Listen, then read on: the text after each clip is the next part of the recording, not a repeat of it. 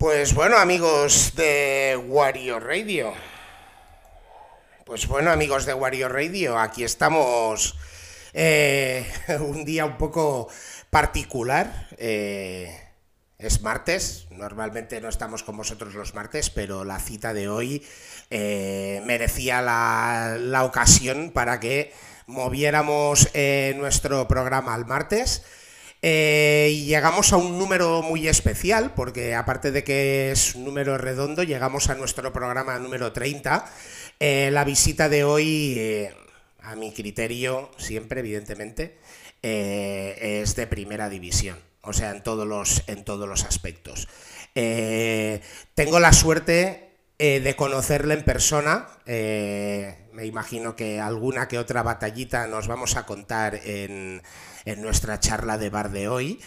Pero sin entrar en demasiadas dilaciones, porque creo que es eh, muy importante que vayamos eh, siguiendo su trayectoria y mejor que ninguna explicada por él, pues eh, entramos aquí sin más dilación, pues con Moreno. ¿Qué pasa, cabrón? ¿Qué tal? Espera, estaba justo. Me has pillado compartiendo, tío. espera. Muy bien, no pasa nada. Esto es, este es el directo de esto. Estamos aquí en nuestro bar virtual, tío. ¿Cómo estamos, Wario? Placer, como siempre. Pues no tan bien, no tan bien como tú. ¿Cuánto hacía, hacía tiempo, eh, que no hablábamos? Pues sí, 10 añitos mínimo. Bueno, no, 10 añitos, no, no es verdad, porque hemos No. estado en, en- en En una fiestas. boda por lo menos, en una boda por lo menos. En una por lo menos, en la de en la de Was estuvimos y en la de Juanjo también. En- es verdad. Hemos dos. esta- hemos no, esta- yo no, no, yo en la de Guase no estuve. Tú en la de Was no estuviste, tú estuviste en la de Juanjo. La de Juanjo, sí. Que nos pegamos una buena en la de Juanjo. Eh, Un poquito, pero son las bodas. Abierto hasta el amanecer, era esa. Hay fotos que nos delatan. Sí, sí, ya sabes. Fotos de esas que no se pueden enseñar. O sí, sí, porque, a ver, lo, lo que no se puede enseñar es la intrahistoria, pero las fotos sí. Hombre, yo estoy... En las fotos, en las fotos se revela un poco la intrahistoria. pero no se ve del todo, sigue siendo ahí como un poco subliminal. No se ve del todo. Y aparte, bueno, igual sí que yo conocerte, creo que nos conocimos por allá, no sé si era el 2003-2004, cuando el concierto del Chiri en Barcelona. Por lo menos 20, 20 años, 20, Sí, 19, 20 19, años, 20 creo. años, Sí, sí. que fue la, así. la noche del Chiri más 30 en Catwalk. Hostia, te tengo, que, te tengo que decir una movida. O sea, esto porque, porque lo has dicho tú, pero yo tengo una memoria de mierda. O sea, probablemente no me acuerde de, ni de fechas, ni de nombres, ni de tal. O sea, me tienes que ir, ¿sabes? Soy lo peor, ¿sabes? Pero te- ya te ahora son saco. Ahora que, has dicho, ahora que has dicho el Chiri más 30, me he acordado. Esa, esa fue buena también, ¿eh? esa fue maravillosa. Llegar a, un, a, un, a la puerta con un chili más 30 es maravilloso. Y encima tre- 30 pavos en una disco, aquello, una disco del momento. 30 pavos con las pintas. O sea, e- era tener huevos dejarnos entrar. Vaya época. Lo que no sé es quién, o sea, si, si dijimos chili más 30, no recuerdo quién nos puso en la lista como chili más 30. Eh, o, o sea, igual ahí me marco yo una medalla, hay que reconocerla. A ver, al César, al César lo que es del César. ¿Ves? ¿Ves? No lo sabía. no lo Pero, sabía. pero bueno, fue, fue a través de contactos que teníamos en esos momentos en el Catwalk, que aquí, bueno, tú has venido al Jamboree, tú has, has sabido la, la- la intrahistoria de Barcelona contada por los mismos. La noche de eh, Barcelona. La noche de Barcelona. Aparte que después también hemos estado juntos en un par de Breton Butters, que veníais también a hacer exposición. Una que nos quedamos en tu casa a dormir, además. Sí, con, con Rafa. Sí, sí. Con Rafa y Marquitos, creo. Y Marquitos en una. Y la otra viniste. dio, una noche, nos dio una noche de mierda roncando como un cabrón. O sea, de esa no- te lo juro que me acuerdo. Me acuerdo de tu casa y me acuerdo de todo eso por la puta noche que nos dio el cabrón del Marquitos. De Y- locos. Y también fue, locos. también fue una buena fiesta, que al día siguiente os ibais al Breton Butter y, y bueno, Fue, fue, me imagino que duro ese Bretan Bate. eran, eran, eran, yo, yo he estado en muchas ferias, luego he estado en Berlín, he estado en Los Ángeles, he estado en Las Vegas. Yo te digo una cosa, ¿eh?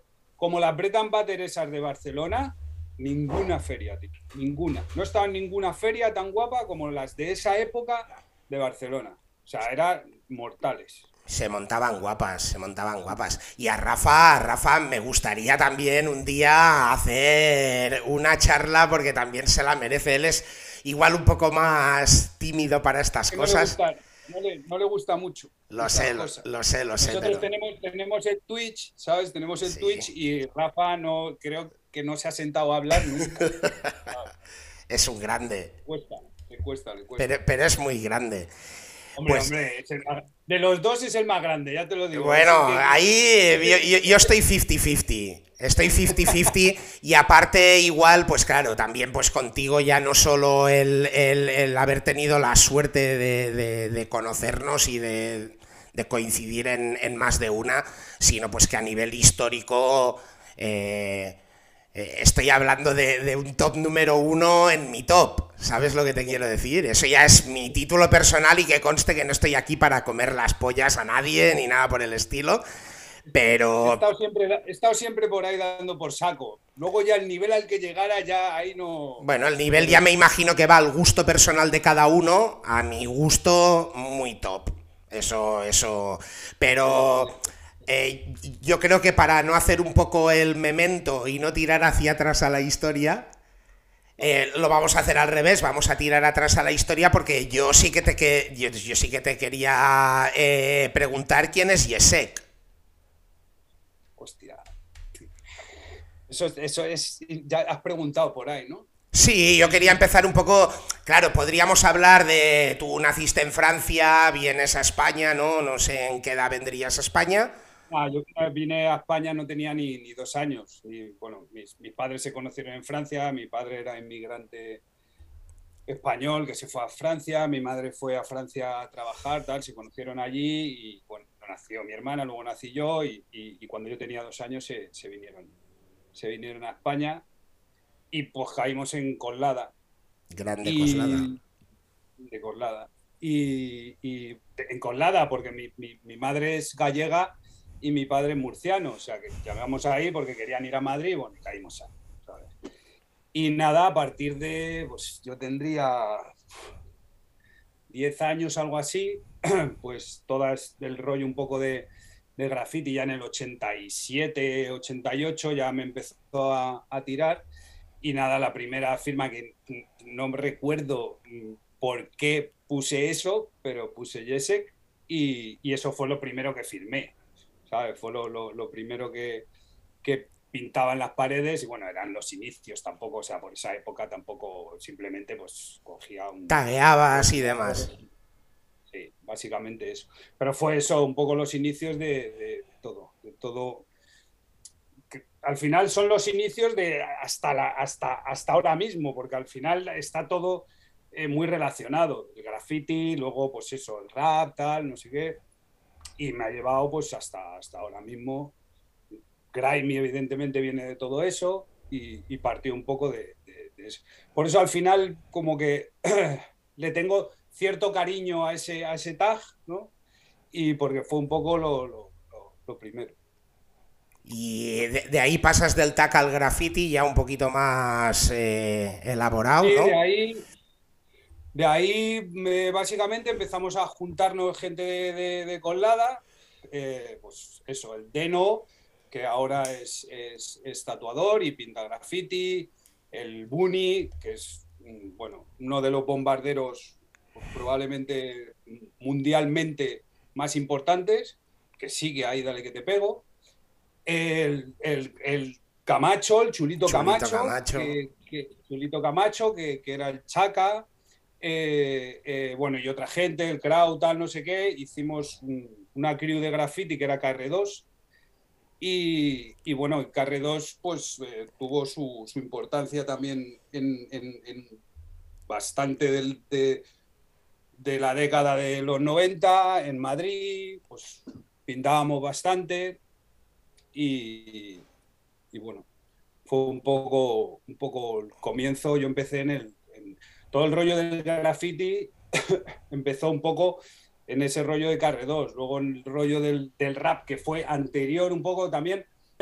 Mi, por ejemplo, es cierto que, bueno, cuando, cuando empecé a pintar y tal, eh, eh, se, mezclaba también un poco con el rap, porque también en el, en el 88 yo, yo, yo iba, iba a sexto, algo así, de la época, que ahora no sé lo que será, yo ahora ya no me entero pero iba sexto de GB, de toda la vida. De toda la vida. Vale, pues, pues eh, entró en mi clase eh, un, colega que ahora es como mi hermano, que se llama Aitor, que era, eh, firmaba Racer, era Carredos también, tal.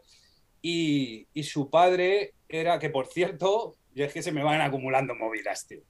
Que por cierto, Gibril, el que hace lo de Grimy TV, es su sobrino, es el sobrino del Aitor. O sea, es, Aitor tenía un, tiene un hermano tal que también estaba metido en el rollo y este es el hijo del, hermano.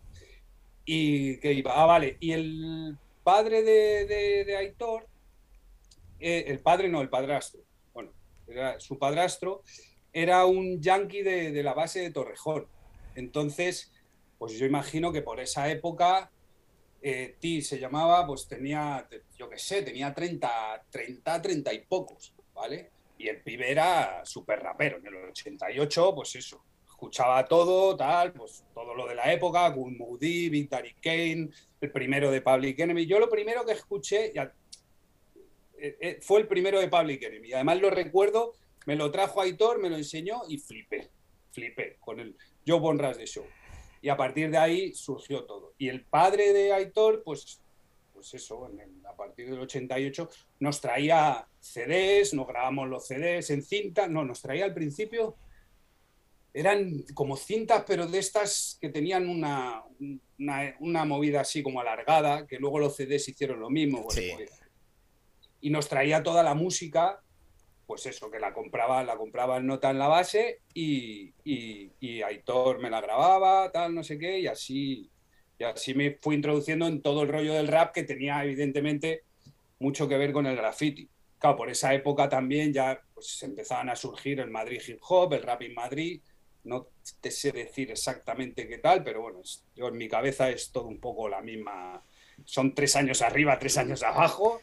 Ver. Me acuerdo también, me acuerdo también que había un programa que se llamaba Tocata Hombre. en la, en, la 2, que bailaban graffiti, que eso sí fue antes. Bailaban break, bailaban break al final. Perdona, perdona, bailaban break. Eso sí fue antes, pero yo al principio no recuerdo no haber relacionado una cosa con la otra, porque no bailaban break con, con, con rap, bailaban con electro, tal, no sé qué. Entonces, luego ya cuando pasan unos años ya empiezas a tal y ya haces la relación. Pero vamos, básicamente mi, mi introducción dentro del graffiti, dentro del rap y el hip hop y todo esto fue por esa época, por el 88, yo tenía 11, 10 años, 11, y fue a través de Aitor y bueno, y el graffiti pues más o menos mezclado. Y, y Yesek se escribe con Y, ¿no? Yesek se empezó a escribir con... empezó a escribir con J y luego se cambió a escribir con Y. Pero luego, cuando ya pasé a otro tal, empecé a, poner MET, METH, ¿vale?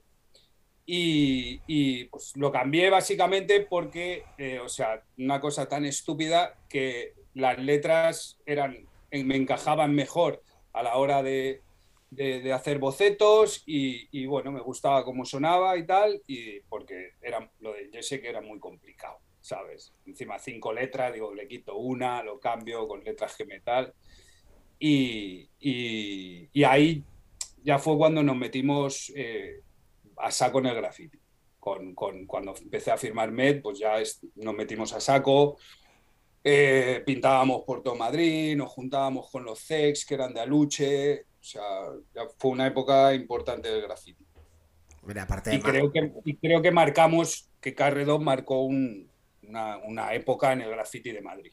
Dentro de que había, por supuesto, otras crews que eran la polla y hacían cosas muy guapas.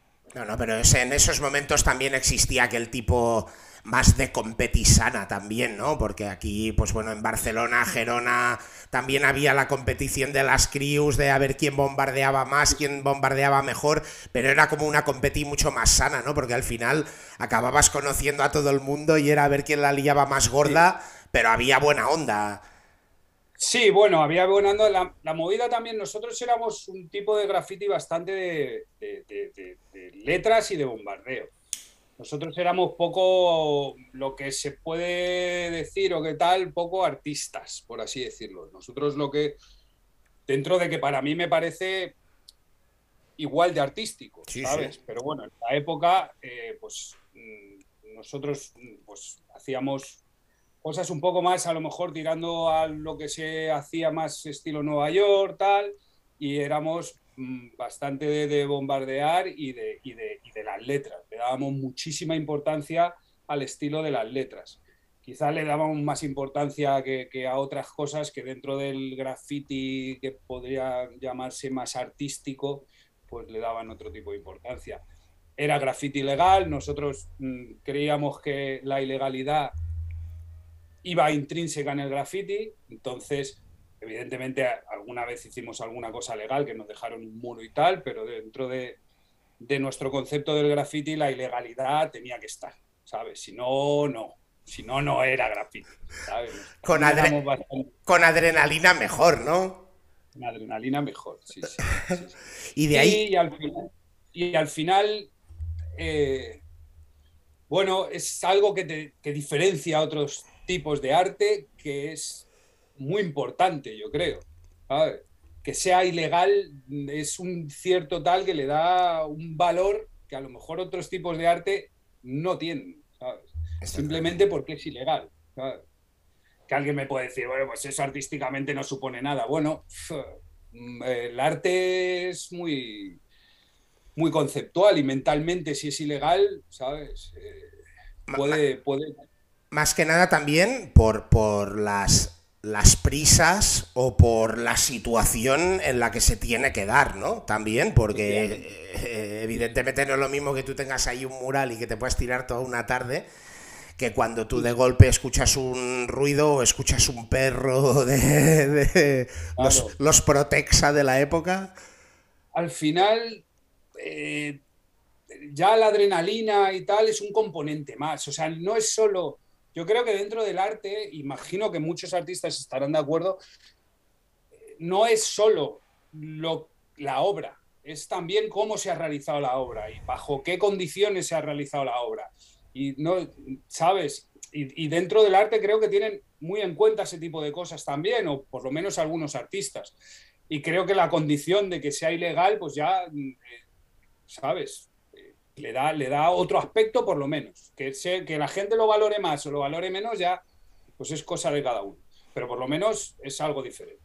Y aunque me imagino la respuesta, estoy como un poco obligado a decir, dentro de, de todas las facetas artísticas que has podido tener, y a la música llegaremos, eh, eres una persona que ha representado la cultura hip hop en su esplendor, en los elementos y demás es, no lo sé, si yo la verdad es que esto de la cultura hip hop y tal está guay, me parece que está guay como forma de relacionarlo en la old school y tal, pero nunca me he sentido como representante de la cultura hip hop. Me ha podido gustar más algo, menos algo. Eh, luego, dentro de lo que te digo, dentro incluso del graffiti, pues había cosas que no me representaban nada y otros podrían decir que es hip hop. Y dentro de, del rap a lo mejor había cosas que no me representaban nada y se puede considerar hip hop. Entonces ya uno tiene sus propios conceptos ¿no? sobre lo que es el graffiti, el rap y tal, y meterlo dentro de cultura hip hop a mí me suponía abrir mucho el abanico En, en, cosas que, ¿sabes? Yo no represento, considero que no representaba lo mismo que otra gente que representa que, representaba el hip hop, ¿sabes?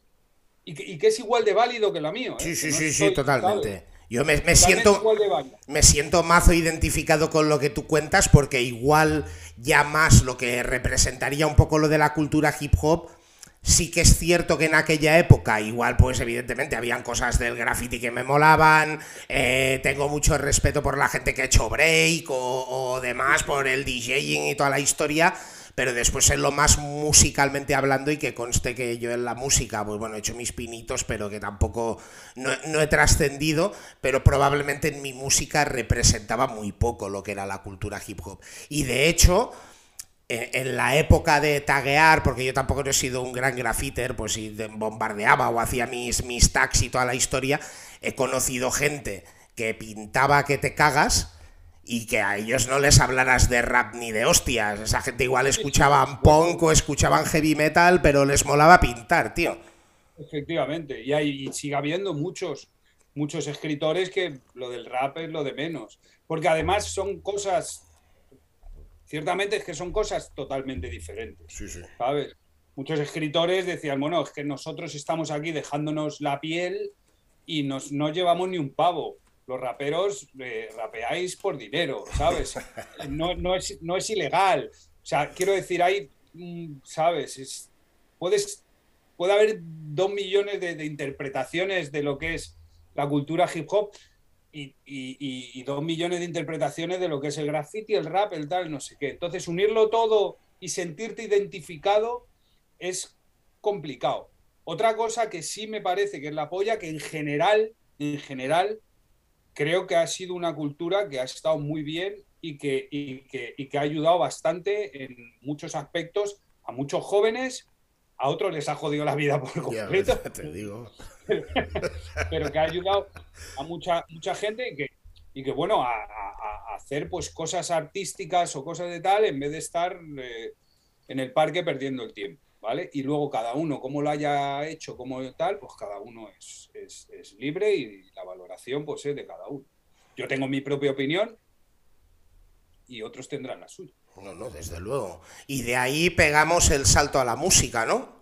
Porque también ya nos estamos yendo, eh, bueno, desde... Sí como, en, sí, como en el, en el 95 por ahí. Eh, yo lo primero que hice fue eh, comprarme unos Technics y empezar a pinchar, pinchar, pinchar vinilo. Yo tengo una colección del problema ya es que estoy en Cádiz, tío. Si no estaríamos en mi casa y te enseñaría mi colección de vinilos. Eso ha sido un fallo tremendo. Culpa mía, culpa mía. Pero yo empecé a pinchar vinilos. Tengo una colección de vinilos antiguos que está bastante bien. Y luego, pues a partir de pinchar, tal, eh, eh, también eh, pillamos algunos aparatos, un sample, como el Akai, que ya no recuerdo el número, ¿sabe? Bueno, el sample Akai de toda la vida que soy lo peor. Y bueno, empezamos a hacer bases y tal.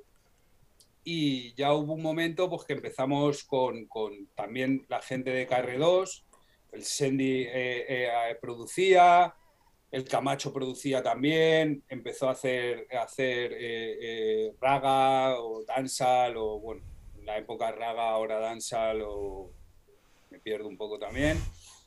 El, el, el, Bolo empezó a pinchar también, el, el, Johnny pues empezó a rapear, entonces un poco todos los que éramos carredos empezamos a meternos un poco en la música, pillamos un local ahí en Colada también y ahí hacíamos cosas y bueno, así, así empezó un poco toda la historia de la música mía y de, de la música de, de, de, Chulito Camacho también, de la de Sandy evidentemente, que, que es probablemente para mí uno de los mejores productores de este país.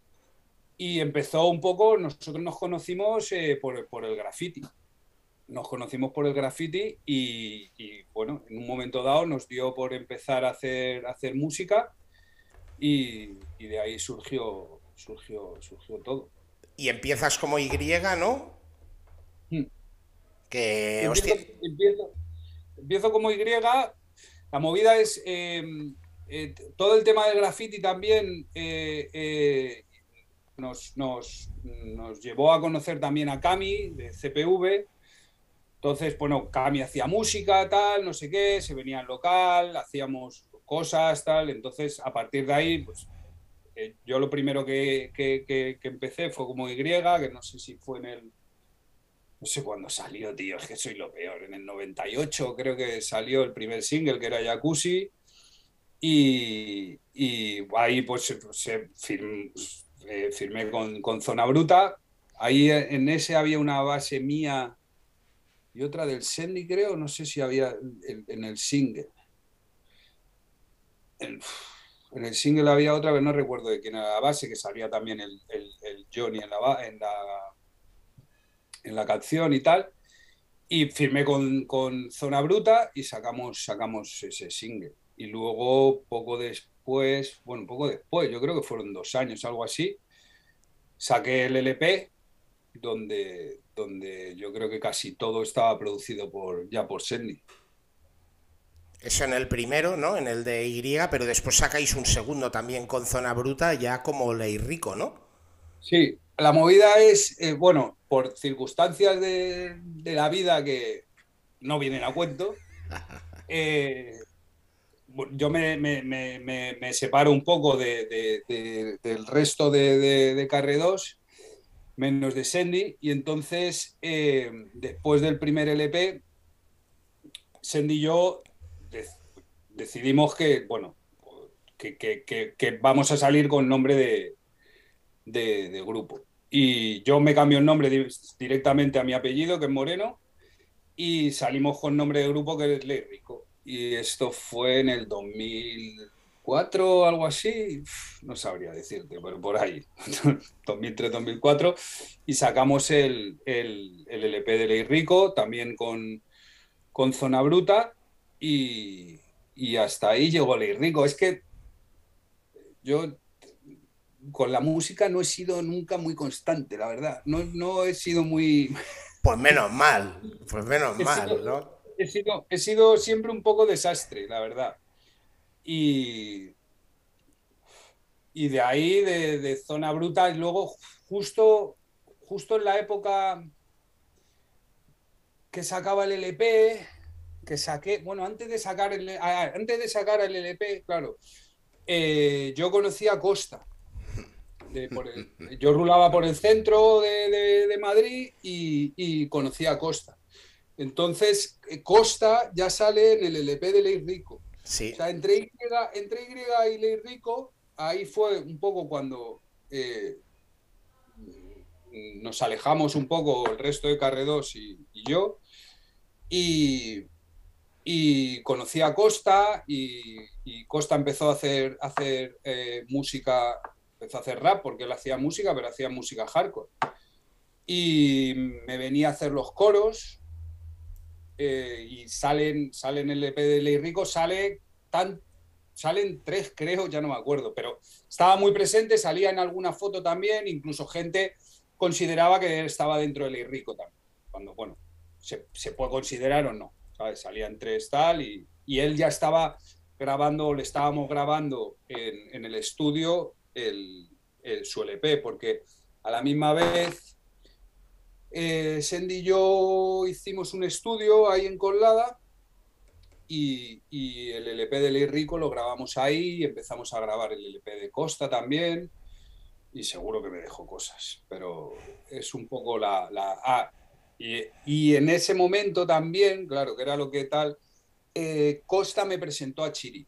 Me presentó a Chiri me presentó a Chiri, me pues a Chiri conocí al Sopli también, empezamos un poco todo el rollo de, de, GP, se grabó el LP del Chiri también en el estudio, el estudio se llamaba Doble Nada, entonces grabamos el LP, el primer LP del Chiri, yo creo que estaba grabado ahí también la mayor parte, y hicimos todo el rollo de GP, que por cierto yo con GP, por eso te digo que mi historia con la música es es extraña, porque yo dejé de hacer música directamente. Yo con GP he sacado dos canciones que salieron en un recopilatorio. Sí. O sea, no he sacado más. Yo estaba en GP, éramos GP, tal, no sé qué, pero yo realmente con GP Records. En el GP All Stars, ¿no? Los dos temas de GP All Stars y las colabos pues, que tenías ahí con, los demás. Sí, efectivamente. Y luego las colabos pues, con Costa, colabo con Chiri y, y todas las movidas, ¿sabes? Entonces realmente con GP no, saqué nada, dos canciones. Pero bueno, en ese momento, cuando leí Rico y tal, yo conocí a Costa, Chiri y tal, y empezamos todo el rollo de GP en, en esa época, que fue eso, 2004 o algo así. Sí, porque en el 2004 ya es ese concierto que hablábamos al principio. Ya el, vintage ya estaba. Ya estaba... Pues entonces fue en el 2003, el de Ley Rico. Menos mal que estás tú aquí, porque espera, voy a mirar. Puede ser, ¿eh? Yo qué sé. yo Pero yo diría que sí, que ese concierto fue en el 2004, me atrevería a decir. Que menos mal que está el Tito Google, que es el que nos dice las cosas. Sin el Tito Google ya no. 2003, sí. 2003. El, de Ley Rico fue en el 2003, efectivamente. Y pues eso un poco el cambio, el cambio, el cambio fue entre el de Y y el de Ley Rico y, y ahí, bueno, pues fue cuando hicimos GP, conocí a Costa, Chiri. Y ahí se podría decir que hay un golpe de estado, ¿no? En el rap eh, español, me atrevería a decir un poco. Ojalá, ojalá lo hubiera habido. Yo creo que sí, yo creo que sí. Sí, pero con poca repercusión. Bueno, la, otra... para, mi gusto, claro. para el mío también, pero yo creo que ya hubo, porque también podríamos hablar, yo no sé hasta, hasta qué punto, porque yo que sé, igual tampoco no soy mega conocedor, pero bajo mi criterio también hubo cierta censura a ese golpe de Estado desde los medios. Eh, bueno, igual no, igual no, no, no sabían muy bien cómo interpretarlo. Oye, quiero decir una cosa, que antes he visto al Coras, que ha, perdóname, que antes he visto al Coras que ha comentado, el Coras, que igual está por ahí, no lo sé, nos hizo de DJ en Ley Rico y, venía con nosotros a los conciertos de DJ. Saludos al Cora si está por ahí. Un grande. un grande, un grande también. Pues bajo mi criterio, igual sí es cierto, no se supo interpretar o no se quiso interpretar, porque Tú sabes a qué me refiero con toda aquella, mm, aquella etiqueta que se colgó de estos son los que van de americanos, lo de las gorras planas.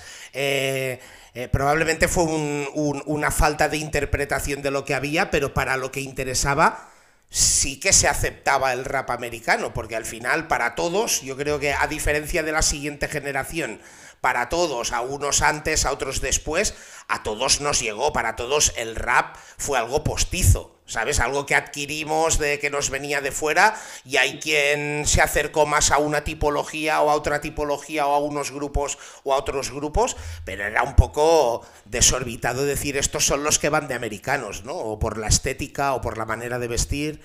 Hombre, sobre todo porque alguien que está haciendo rap te diga que vas de americano, o sea, es, eh, no sé, eh, como si hubiera salido el rap, hubiera salido En Albacete, en Albacete, y que se tenía que hacer con el boom bap. Claro, es, como decir, yo cojo de lo americano esto y creo que esto es lo español y si tú coges lo otro es lo americano.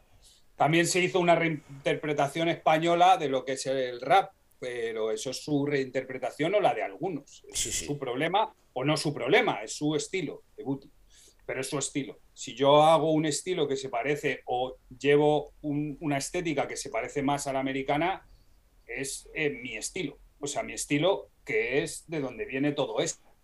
Si tú no lo haces porque tú prefieres parecerte más a tu vecino, pues me parece de booty, pero estás cantando rap. La verdad que viene de donde viene. Entonces, bueno, ya imagino que también, eh, eh, también cuando cuando estás acostumbrado, yo creo que también es muy de, costumbre, cuando estás acostumbrado a ciertos sonidos y, había muchísima gente, en la época que tú se lo decías, muchísima gente que solo escuchaba rap español y que no escuchaba rap americano, que yo me, quedaba loco, es como decir, bueno, es como si tú escuchas funk en español y no escuchas el, americano. yo, decir, yo solo escucho, solo escucho flamenco japonés. Efectivamente. ¿Sabes? Es como si un Japón, un tipo te dice que escucha flamenco japonés, pero no escucha flamenco español. Eh, ¿De qué estamos hablando? Pues en la época había mucha gente. ¿Sabes? Era como el rap español es otra cosa diferente, como si se hubiera inventado aquí. ¿Vale? Dices, tío, yo es que escucho rap americano porque es lo que es lo son los que están haciendo la movida. O sea, quieras que no, llevan muchos más años de evolución, llevan mucho más tal y, están haciendo la movida. Y dentro de que aquí podría haber cosas que me gustaran y cosas que tal y que y gente que lo estuviera haciendo muy bien. Ahí ya no voy a entrar, pero en líneas generales, si no escuchaba rap americano, eh, pues es lo que tú dices. O sea, que, escucha flamenco japonés y no escucha flamenco español. O sea, cuando el flamenco lleva muchos más años aquí y, ha salido de aquí, ¿sabes? No lo sé. Entonces, eh, cuando, imagino que otro tipo de sonidos, cuando estás, cuando hay muchísima gente que solo escucha rap español, otro tipo de sonidos a lo mejor les cuesta, porque el cerebro mm, requiere acostumbrarse a las cosas también. O sea, es, es así, funcionamos, somos animales de costumbres y hay veces que si no estás acostumbrado a un sonido, hasta que no lo escuchas varias veces, no empiezas a decir, coño, coño, esto, oye, a ver. Ya no te hablo. Ya no te hablo del spanglish y de la jerga y, demás, ¿eh? Y partamos de la base que, y, lo digo con total eh, honestidad, tengo respeto total para cualquier persona que se haya, haya decidido eh, hacer algo relacionado con la música, sea rap, sea lo que sea. ¿Sabes? Lo digo, la otra es que a mí me guste o no me guste. Eso ya es otra historia y siempre, aunque no me guste, lo voy a decir con todo el respeto del mundo. Pero yo creo que has, has dado en la clave, bajo mi criterio, en una cosa, que es decir que la interpretación al final fue absoluta para todos. Que el que se quiera creer que el rap es algo que nace en Albacete, eh, si ha vivido con esa filosofía o ha marcado que el rap de Albacete se hacía de esta manera y si lo hacías diferente ibas de americano, desde aquí lamento comunicaros que hasta los de Albacete que crearon el rap de Albacete lo chuparon de Estados Unidos, les guste o no les guste. Hombre, por supuesto. Pero y además yo creo que, al final la gente que hacía rap, aunque hicieran una interpretación española o no, o lo que fuera, mm, bueno, igual me estoy equivocando y, había gente que ha hecho LPs y todo sin escuchar nada de rap americano, pero yo creo que los artistas si lo escuchaban, ¿no? Porque si no es un poco, un poco extraño. También mucha gente decía, no, es que no lo entiendo. Bueno, pues, pues ponte las pilas, ¿sabes? Porque quiero decir, al final, coño, si te gusta una movida, si te gusta una movida tienes que investigar y, no entender de qué va, por qué dicen ciertas cosas, por qué todo esto, por qué uno, los de Los Ángeles son así, los de Nueva York han hecho esto, los de Atlanta han hecho otro sonido, el, el, el, el lean, el no sé qué, ¿sabes? Eh, tío, si algo te gusta, pues investiga y cuando investigas ya empiezas a comprender, empiezas a entender y ves que el desarrollo es superior al que tú creías con el rap español, ¿sabes? Que hay un desarrollo mm, en donde ha empezado mucho mayor y que, que tiene muchos más matices, porque salió de ahí porque lleva mucho tiempo y porque se generan ciertas cosas allí donde que por eso se ha dado, ¿sabes? Y no se ha dado en España o no se ha dado en Europa o no se ha dado, sino se ha dado allí por algo. Pero ¿no crees que sería eh, un concepto o un símil? Por ejemplo, si le quitamos la etiqueta de rap, vamos a quitarle la etiqueta de rap y vamos a hablar, por ejemplo, de rock duro, ¿no? O de heavy metal. Eh, aquellos grupos, yo creo que también hubo gente seguramente que se crió en España con el rock duro español, ¿no? De la época, con... Eh, pero tarde o temprano te ha tenido que llevar a, escuchar los papás o los orígenes de, esa mierda, ¿no? O sea, es que si escuchas rock y no escucharle Zeppelin o no, o sea, es como de, de locos completamente. es que es... Como, ¿sabes? Como yo escucho grunge español. ¿Tú se te ocurre decir yo escucho grunge español? Es que no te, ¿sabes? No sé, para mí, porque al final lo que mi sensación que deriva en eso es que realmente no les gusta la música, igual lo que les gusta es lo que dice la, las frases y, o, lo, o lo que están diciendo, pero no la música en sí. Porque si te gusta la música en sí, no te gusta el rock, te gusta el blues, no investigar los orígenes es, es, como, es que no, no puede ser que te guste y no investigar los orígenes. Para, mí no tiene sentido alguno. Por lo, menos, por lo menos en aquella época donde los orígenes acababan, o sea, quiero decir, llevaban 15, 20 años, que no era una cosa, ¿sabes? Que te vas al blues y tienes que irte a 80 años para atrás, 90, 200, ¿sabes? Que estamos hablando de una cosa que es relativamente nueva.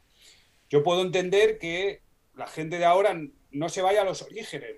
No puedo, lo que no puedo entender es que la gente de ahora escuche, siga escuchando rap español y no escuche eh, rap yankee, ¿sabes? O, no escuche las variables o no escuche, ¿sabes? O no investigue. Bueno, ahora... Te puede gustar, ahora gustar más o menos sí que ha habido un salto ahora diferente. ha, habido, yo creo que se han cambiado las tornas, que en aquellos tiempos y que conste que yo me meto en un paquete en el que no creo que me pueda meter por lo que te he dicho, porque yo sí que, si tú decías que no era regular con la música, yo ya ni te lo cuento, y encima no he llegado a generar eh, eh, más que el hacerlo porque me molaba, pero sí que igual me considero dentro de ese grupo que en esos tiempos era como un poco los raros de los raros, porque ya era raro de cojones hacer rap en España, ¿no?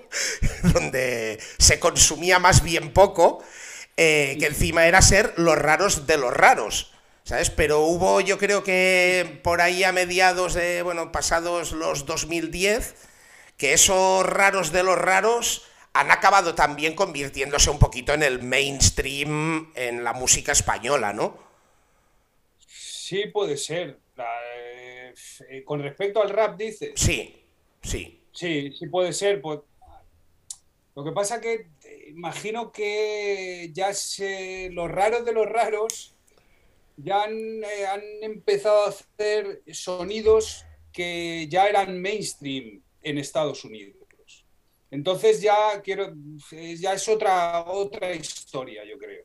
Pero sí es cierto que, la gente que ha investigado ahora, mucha gente que ha investigado y ha, generado otro tipo de cosas diferentes, han conseguido ser mainstream. También creo que eh, ahora se, se, trabaja más musicalmente de lo que trabajábamos nosotros. Yo veo trabajar ahora mismo a los jóvenes, y yo lo he hablado, yo lo he hablado con, con, raperos de ahora, con De La Osa o con el Easy y tal, no sé qué. Y es cierto que nosotros teníamos un planteamiento muy rapero. O sea, nosotros entrábamos, nos hacían la base, entrábamos, eh, eh, escribíamos y cantábamos y punto. ¿Vale? Ahora tú le ves trabajar y están trabajando como profesionales de la música, no como profesionales del rap. Están son gente que trabaja como profesionales de la música con un, incluso con un productor musical donde está el, beatmaker, el que hace la base, pero muchas veces hay un productor musical donde hace variaciones, donde hace puentes, donde dice aquí bajamos esto, mm, opiniones de fuera, hacen cosas en conjunto, hacen melodías conjuntas, eso nosotros en nuestra época, cada uno hacía lo suyo, escribía lo suyo, cantaba lo suyo y fuera. si cuadraba, si cuadraba guay y si no... 16 barras, 16 barras, tú estás, tú estás, tú estás, estás no sé qué, fuera.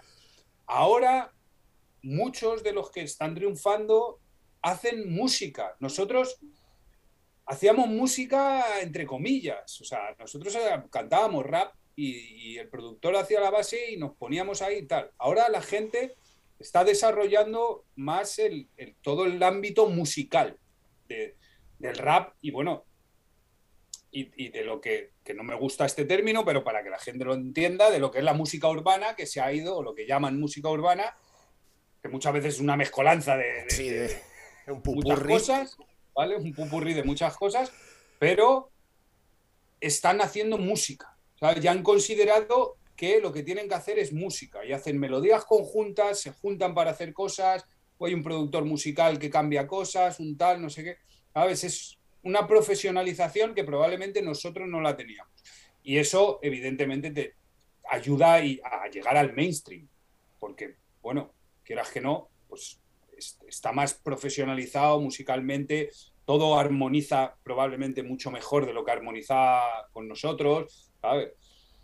Y que además, pues evidentemente la música urbana, o lo que salió del rap y se mezcló con muchas cosas, pues eh, ahora es la música que, la música popular. Entonces, claro, evidentemente eso también ayuda. Cuando nosotros cantábamos no era la música popular, era bueno, era de unos cuantos, cada vez se iba haciendo mayor, pero yo cuando empecé era de cuatro y luego bueno se hizo mayor y ahora evidentemente lo escucha, lo escucha todo el mundo. Y aparte de lo que decías de, no solo el criterio musical, ¿no? O llegar a intentar sacar ese sonido que lleva todo el ejercicio de trabajarlo, aparte el desarrollo en el propio marketing, ¿no? De que ahora eh, muchos, o la inmensa mayoría, son los propios promotores o, eh, desarrolladores del marketing de sí mismos como artistas, ¿no? De cómo se han desarrollado las redes, la publicidad que hace la gente de sí misma, ¿no?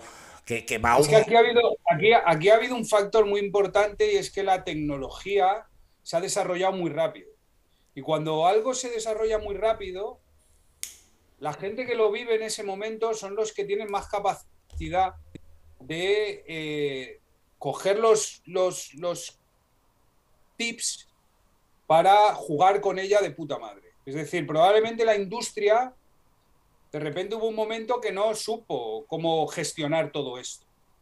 Y la gente que lo vivió en sus propias carnes, jóvenes que, se desarrollaron con eso, que nosotros empezamos con el MySpace, no sé si te acuerdas. Joder, si me acuerdo. Claro, pues nosotros empezamos con el MySpace con 20 años. Pero es que esta gente de ahora ha nacido con, con Facebook, con todas esas movidas y ahora con TikTok. O sea, ellos lo han vivido desde pequeños. Yo tuve un móvil a los 20 años. Esta gente tiene un móvil desde que, desde, no desde que nace, espero que no le den el puto móvil a los Bueno, en casa seguro, en casa seguro que el del padre o toma, mírate un vídeo de YouTube para dejar a los mayores que hablen de sus cosas, desde que nacen ya. Entonces probablemente entienden mejor todos estos desarrollos y son más rápidos. Nosotros entendimos ciertas cosas en su momento para hacer ciertas movidas y ahora con este, pues los que lo mejor lo entienden, evidentemente, son los que han nacido con ellos. Y yo creo que las discográficas hubo un momento que se quedaron que no tal. Luego, sí es cierto que, que, que, ya se han metido las discográficas con otros contratos, con contratos muy diferentes, donde ya no pueden ser tan exigentes y lo saben. Y entonces el contrato discográfico ha cambiado mucho. Porque en la época era nefasto. Y ahora, pues bueno, no les ha quedado más remedio que, que, dar, probablemente que dar mucha más libertad al artista de lo que antes la tenía y dejarle que el artista juegue con sus tiempos y con su forma de hacer marketing también. Bueno, y que los grandes sellos al final pues pasa como un poco como los hackers, ¿no? Que los hackers están cometiendo un delito, muchas veces contra quien han cometido el delito son los que los acaban contratando ¿sabes? Y que hay grandes sellos que han acabado contratando personas que eran muy buenas con eso. Y al final sí que es cierto que hubo un poco ese tiempo de bypass que dices, pero ha llegado al final del escalón donde las grandes siguen siendo grandes, incluso en el mundo de la industria de distribución digital, ¿no? Sí, sí, no, y además, además eh, hubo en ese mismo momento, hubo o igual un poco antes, hubo el bajón de ventas por, por las copias de CDs. Eso fue nefasto. Pero ahora nadie copia CDs. Ahora la gente escucha Spotify, YouTube, tal. Eso, o sea, eso ha sido la salvación, la salvación de, de, de, de, las discográficas y la salvación de la industria musical o del negocio musical. Mucha gente se puede quejar de Spotify o se puede quejar de YouTube o tal, de que le pagan poco, que no sé qué, no sé cuántos. Esta gente no ha vivido la época donde se dejaron de vender CDs porque se copiaban o porque se descargaba la música directamente de Internet, que fue la primera época de Internet donde eso sí que fue un bajón de cojones. O sea, todos los que vivimos esa época sabemos la suerte que tienen los de la nueva época de tener Spotify, de tener eh, eh, YouTube y todas las plataformas digitales. Pues ya puedes luchar con ellos para que te paguen más o que te paguen menos. Pero eso ha sido la puta tabla de salvación de, la industria discográfica. Porque ahora yo no conozco a nadie que se descargue música. Lo escuchas en Spotify o lo escuchas en YouTube. Y al final pagas por Spotify o pagas por el anuncio, te da igual, es, lo mismo. No, y que de hecho también es lo que dices, que desde el día uno estás monetizando. Igual monetizarás más o monetizarás menos. Ya dependerás también de los contratos que tú firmes o de que te escuchen más o te escuchen menos. Pero desde el día uno estás monetizando. Y desde el día uno tú te puedes coger una distribuidora de estas independientes donde por, no sé, por 60 pavos te suben la música y ya te puede escuchar hasta, te pueden escuchar hasta desde Japón. Que eso es una puta maravilla que ojalá lo hubiéramos tenido nosotros. porque ahí es una, una, distribuidora que, bueno, que te sube ahí, pero por lo menos estás ahí, puedes estar ahí donde la gente escucha y luego ya te haces tu promo por redes o por donde quieras. Eso es, es la democratización realmente de, la música, dentro de que siguen las discográficas, evidentemente, teniendo más fuerza y teniendo más tal, las, las multis siguen teniendo más fuerza, pero por lo menos antes es que no, no tenías acceso a nada si no te cogía una discográfica, era imposible. Y ahora, pues bueno, tú en tu casa te haces tus movidas, las subes a YouTube, las subes a Spotify y quien le guste que lo escuche, quien no, no tal. Es cierto que hay, ahora es más, es más complejo encontrar a alguien porque hay mucho más, pero hay una cosa que está muy bien. Antes te acuerdas que era el digging, era en, en, en, en los vinilos. Te ibas a la tienda de vinilos y, ala, digging. Ahora lo haces en Spotify y buscas en Spotify y tal, y de repente te encuentras cosas maravillosas que no conocías, y a mí eso me parece la bomba. Y las redes, y las redes, lo, lo, que han servido las plataformas de las redes, que a veces simplemente por chequear Reels o por chequear TikToks o por... descubres cosas que igual en otra faceta nunca te hubieran llegado. O sea que ahora realmente tienes la oportunidad, aparte de hacértelo por ti mismo, que sí, evidentemente que ya otra cosa es que tú digas, pues yo me quiero centrar solamente en la música y que otro me lo haga, que también es un negocio, ¿no? Pero que si tú decides, tú tienes un ordenador en casa porque no necesitas más que con un ordenador en casa serías capaz de poder hacerte la música, grabar, editar, masterizar, colgar y publicitarte tú solo, sin la necesidad de nadie. Sí, sí, efectivamente. O sea, incluso, incluso, si tienes pasta puedes meter publicidad. Sí, sí. En YouTube puedes, o sea, no necesitas una discográfica para hacer esas cosas. Otra, cosa, es que te quieran meter en todo ese tinglao si tienes un equipo porque, porque o tienes una discográfica que te lo va a pagar y que son buenos haciendo todo eso y tal, no sé qué, pues de y tú poderte centrar solo en música, perfecto. Pero si no, ahí está. Y eso para mí me, parece algo maravilloso. ¿Opinas ¿Crees entonces ¿no? que la evolución de la música ha sido positiva?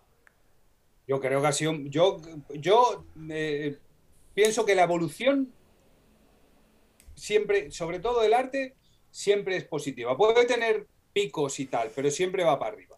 Y al final la evolución de todo normalmente, siempre hay algún cazurro, estoy hablando de la evolución de todo, que quiere tirar para abajo.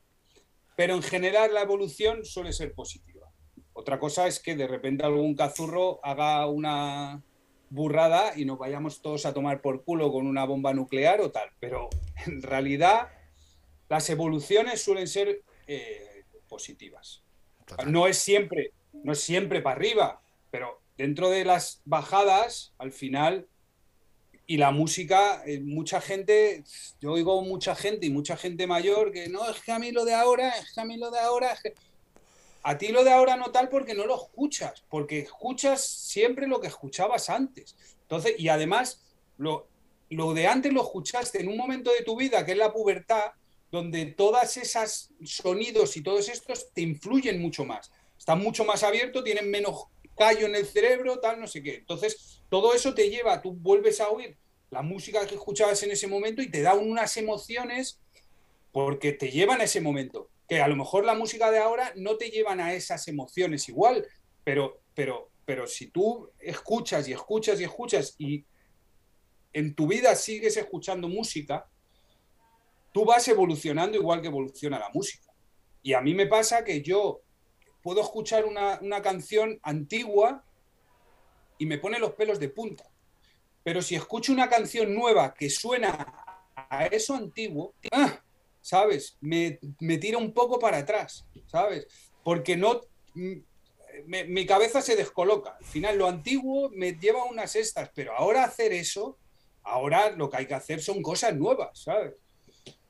Y creo que la gente que no ha escuchado música habitualmente durante toda su vida mmm, se queda un poco en las cosas antiguas. Las cosas antiguas que te ponen los pelos de punta, sí, pero sigue escuchando, sigue escuchando, sigue escuchando, que vas a entender todo lo demás. Y que al final es un poco lo que nos hace viejos, ¿no? Porque todos hemos escuchado de las voces de nuestros padres. Lo que escucháis ahora, eso no mola. Lo, lo que escuchábamos nosotros sí que molaba. Y ahora es lo que nos hace mayores a nosotros decirles a los de ahora que lo suyo no mola, que lo que molaba era lo nuestro. Sí, sí. Sí, y además encima en el rap eh, es como no, lo que se hacía en los 90 era lo que molaba porque estaba mejor hecho.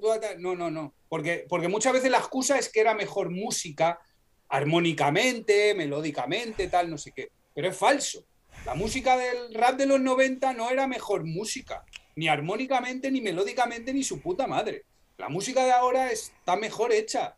Lo que pasa que la, pero lo que pasa que la de los 90 era la polla, porque la música no es solo eh, una cosa de, de, de, de, melodías o tal, es todo, todo el concepto y todo lo que te lleva y todas las sensaciones. Entonces a mí hay música que escucho de los años 90 que me flipa, pero si hago un análisis musical, esto, esto musicalmente es una basura, ¿sabes? Y a mí se me ponen los pelos de punta, ¿sabes? Pero claro, es que eh, esto es ponerle leyes al arte, pues no, bueno, es, es, es, para los que igual quieren monopolizar el arte o cierto arte, pues ¿no? Sí. Ponerle, las, sí. ponerle normas. Hablábamos de que el salto a GP por allí por el 2003-2004, ya nos acercamos hacia el 2005-2006 y aparece un concepto ¿no? que se llama Grimy, que eso también, eso también te cambia la vida, ¿no? Os cambia la vida. Sí, probablemente lo que más me ha cambiado la vida.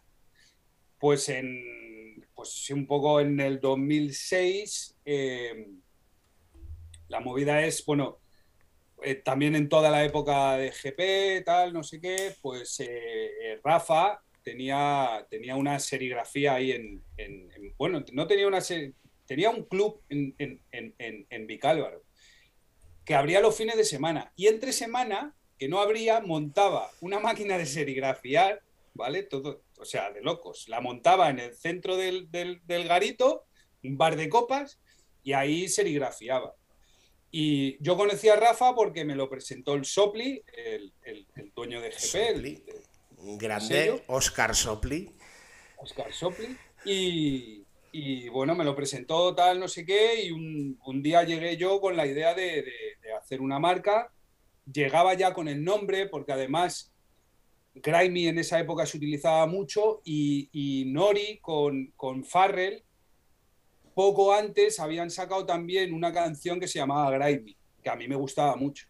Aparte de que el nombre se utilizaba bastante, justo encima Nore había sacado esa, esa, esa canción. Entonces el concepto de Grimy viene de esa época y de, de de, de, de, ese rollo. Y con, con pues empezamos y, y, me presentaron también a Booth.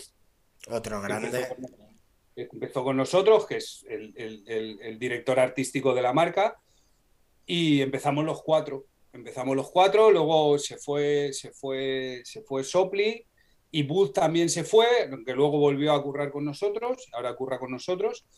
Y nada, empezamos ahí en Vicálvaro en un, pues en, en, un local de, de, 20 metros cuadrados empezamos pues serigrafiando, serigrafiando camisetas con, con los diseños que hacía, que hacía Booth. Yo hice un par de diseños también por aquella época y porque pues, estábamos empezando y quien hiciera algo, pues bienvenido, bienvenido sea. sea. y nada, empezamos con, empezamos con, unas, con unas camisetas ahí en, en, en Vicálvaro serigrafiadas por Rafa, que, que es el experto serígrafo Ahora no serigrafía él, claro, evidentemente. Ahora es jefe de producción. Hombre, por favor. Hecho, sus, Eso es una movida, eso jefe de producción, eso es una movida que, que, no se la deseo a nadie. O sea, es una locura. Por eso te decía que el grande de los dos es él. Porque eso es para volverse loco. Y, y empezamos, empezamos así. Fuimos, fuimos creciendo. La verdad es que el concepto que tuvimos desde el principio, el concepto comercial era hacerlo como, como las grandes marcas, un poco, con temporadas y tal, y con agentes que fueran a enseñar las, la colección a las tiendas, con prepedidos y todo esto, y, y, bueno, y eso funcionó. Y luego también hicimos algo que creo que no estaban haciendo en aquella época, porque tú veías la Gijón Nation, y todas estas eh, eh, revistas, bueno, todas estas, estaba la Gijón Nation, luego estuvo la Hit Flow, pero bueno. Y las marcas lo que, lo que hacían la publicidad, sobre todo con, con, con raperos yankees. ¿Qué es lo que pasaba? Como hemos estado hablando hace un momento, los raperos yankees en España no, no petaban, ¿sabes? Tú te, tú te, traías aquí a cualquier rapero yankee y no llenaba. Y, y, y, nosotros empezamos a hacerlo con, con, raperos de aquí, empezamos sobre todo con, con, Darmo y con Carmona y con todo el rollo de A13, eh, empezamos con ellos y bueno, luego fuimos metiendo más gente y tal. Y, y, bueno, y poco a poco pues ya crecimos, nos mudamos, nos fuimos a, arriba hacia Madrid, y así hasta hoy. Es que como me enrolle con esto es que puedo estar dos días. Bueno, yo, yo, yo, yo, tengo un muy buen recuerdo porque aparte de todo lo que hemos hablado y de los grandes nombres que aparecen aquí, porque a cuál de los mencionados es más grande, o sea, desde Sopli a Booth, Booth, eh, vamos, eh, diseñando Booth es, o sea, Booth es un puto amo, es el puto amo. Y hablamos de Darbo, eh, de Carmona, eh, yo recuerdo en esa época también, porque estaba yo en el Trip, en la tienda del Caesar y del Oscar, del Goodfella, que ahí también se empezó a. Aparte que la gente venía y nos pedía Graimilla en esa época. Que era recién, no te digo recién lanzado, porque ya llevabais. Eh, y os empezasteis a meter también en las ferias de ropa, a, a enseñar. Aparte que la calidad era buena Igual no hacíais aquello las ultra megas tiradas, pero os centrasteis también en la calidad de los materiales y en. Eh, y la gente venía y nos pedía en la tienda Grimy. Y que bueno, yo sé que con el Oscar y con el Caesar ahí también pues hicisteis los deals porque en la tienda teníamos Grimy. Sí, sí, sí, sí.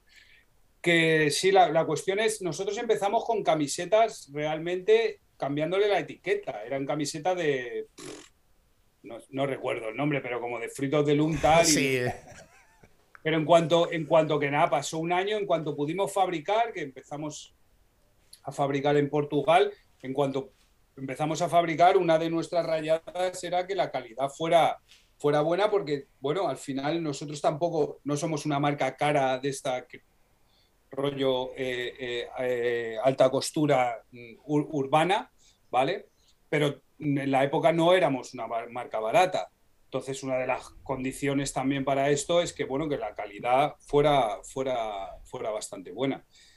Y bueno, al final parece que, parece que funcionó. Joder, parece que funcionó, dice.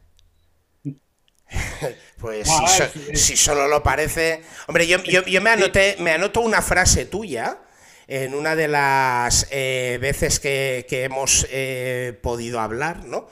Eh, durante, sobre todo esa fue recién empezada la pandemia, que hostia, que hablamos que hacía tiempo que no hablábamos. Y me acuerdo cuando te pregunté, hostia, ¿cómo estás? Y justo era que estaba lo de la pandemia y me dijiste, pues bueno, pues ya sabes, la pandemia dice, currar el doble para ganar la mitad. Claro. Es, esa, esa frase me la hice mía. Pero recuerdo aquella frase que dijo, hostia. Pero, te voy a decir una cosa. Eh, seguimos igual, ¿eh, tío? O sea, desde la pandemia no nos dejan vivir, tío. Porque si no es una puta movida, es otra. Si no es tal, ahora en la guerra, la no sé qué. La...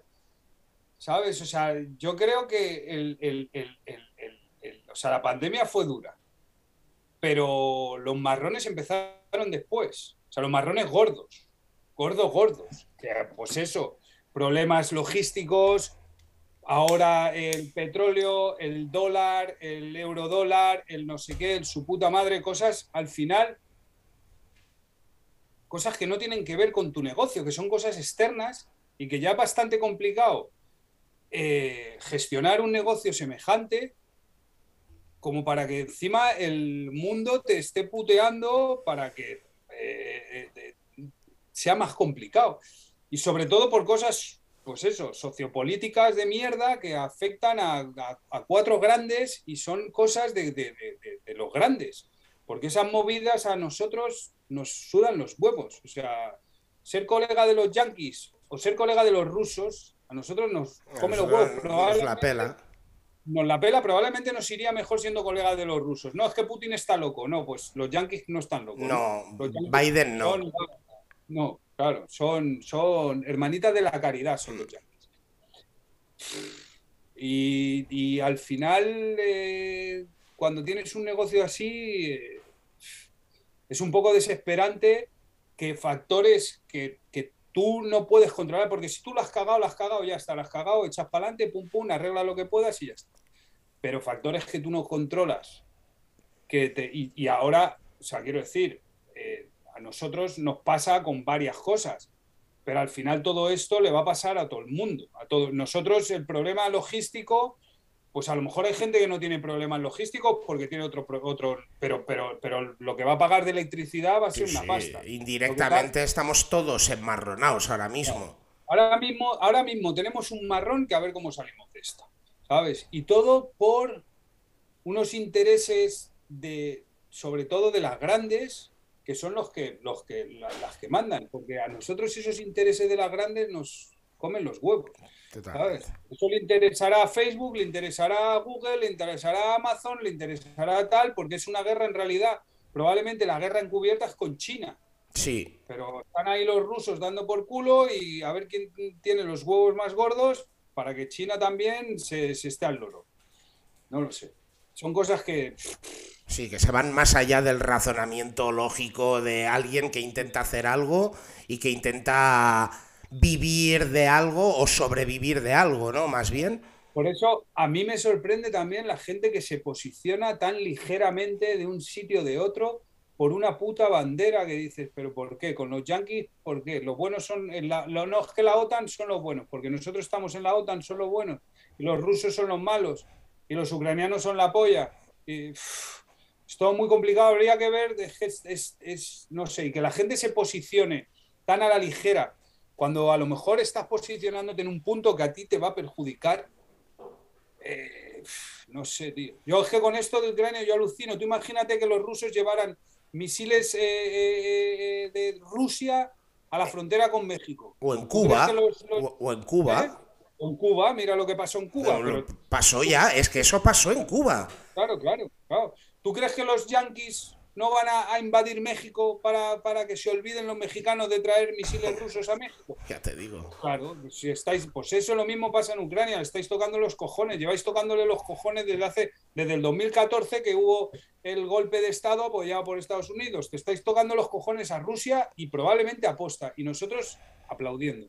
Y, y también hay, porque yo no me atrevo a decir lo que dices tú, yo no tengo un posicionamiento porque pienso ¿los ucranianos son aliados nuestros? ¿En qué sentido?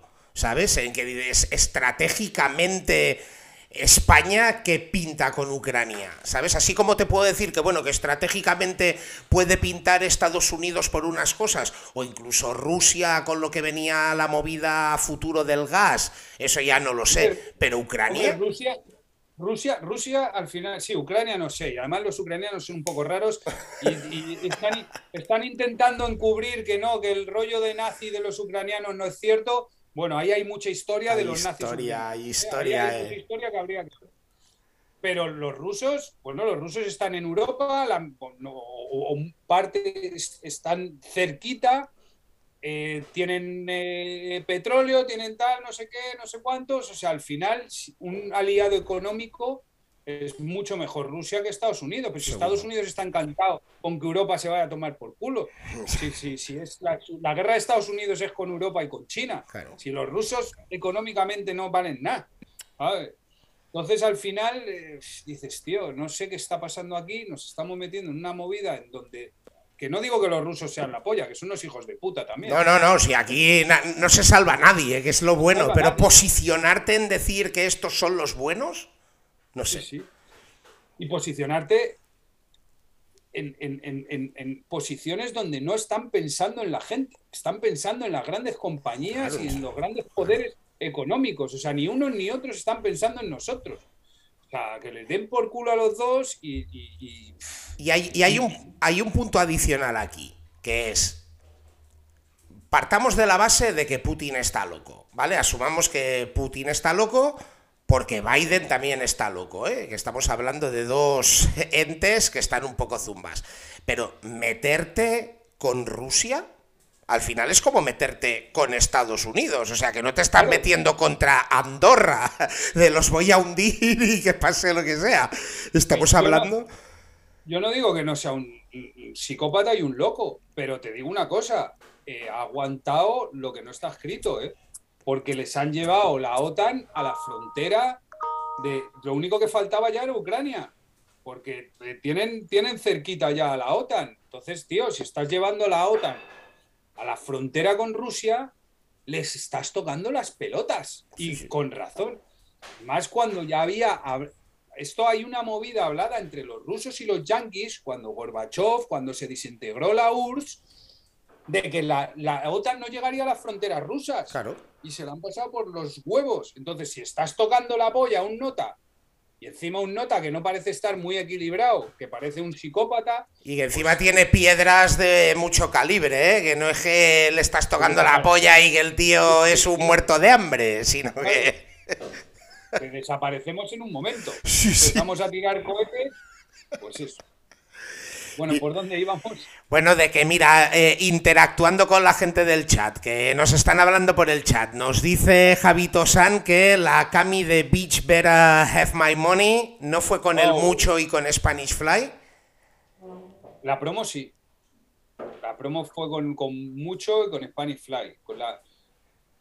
Ah, ¿Cómo hicimos? Esa, yo fui una vez, me fui una vez a Barcelona y yo creo que fue cuando hicimos esa promo. Me fui a Barcelona, estuve con él mucho en su casa y, ahí hicimos unas fotos para Grimy. pero es que esto hace, tío, esto puede ser el 2010, algo así.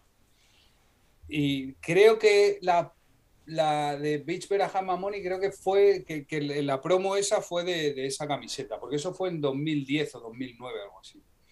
Luego hicimos otra promo también, pero que la hicimos en Madrid con él y luego con Spanish Fly también. Sí, sí. Yo recuerdo la colección de ese momento, sería de las primeras, que era la del Burning and Looting. Sí.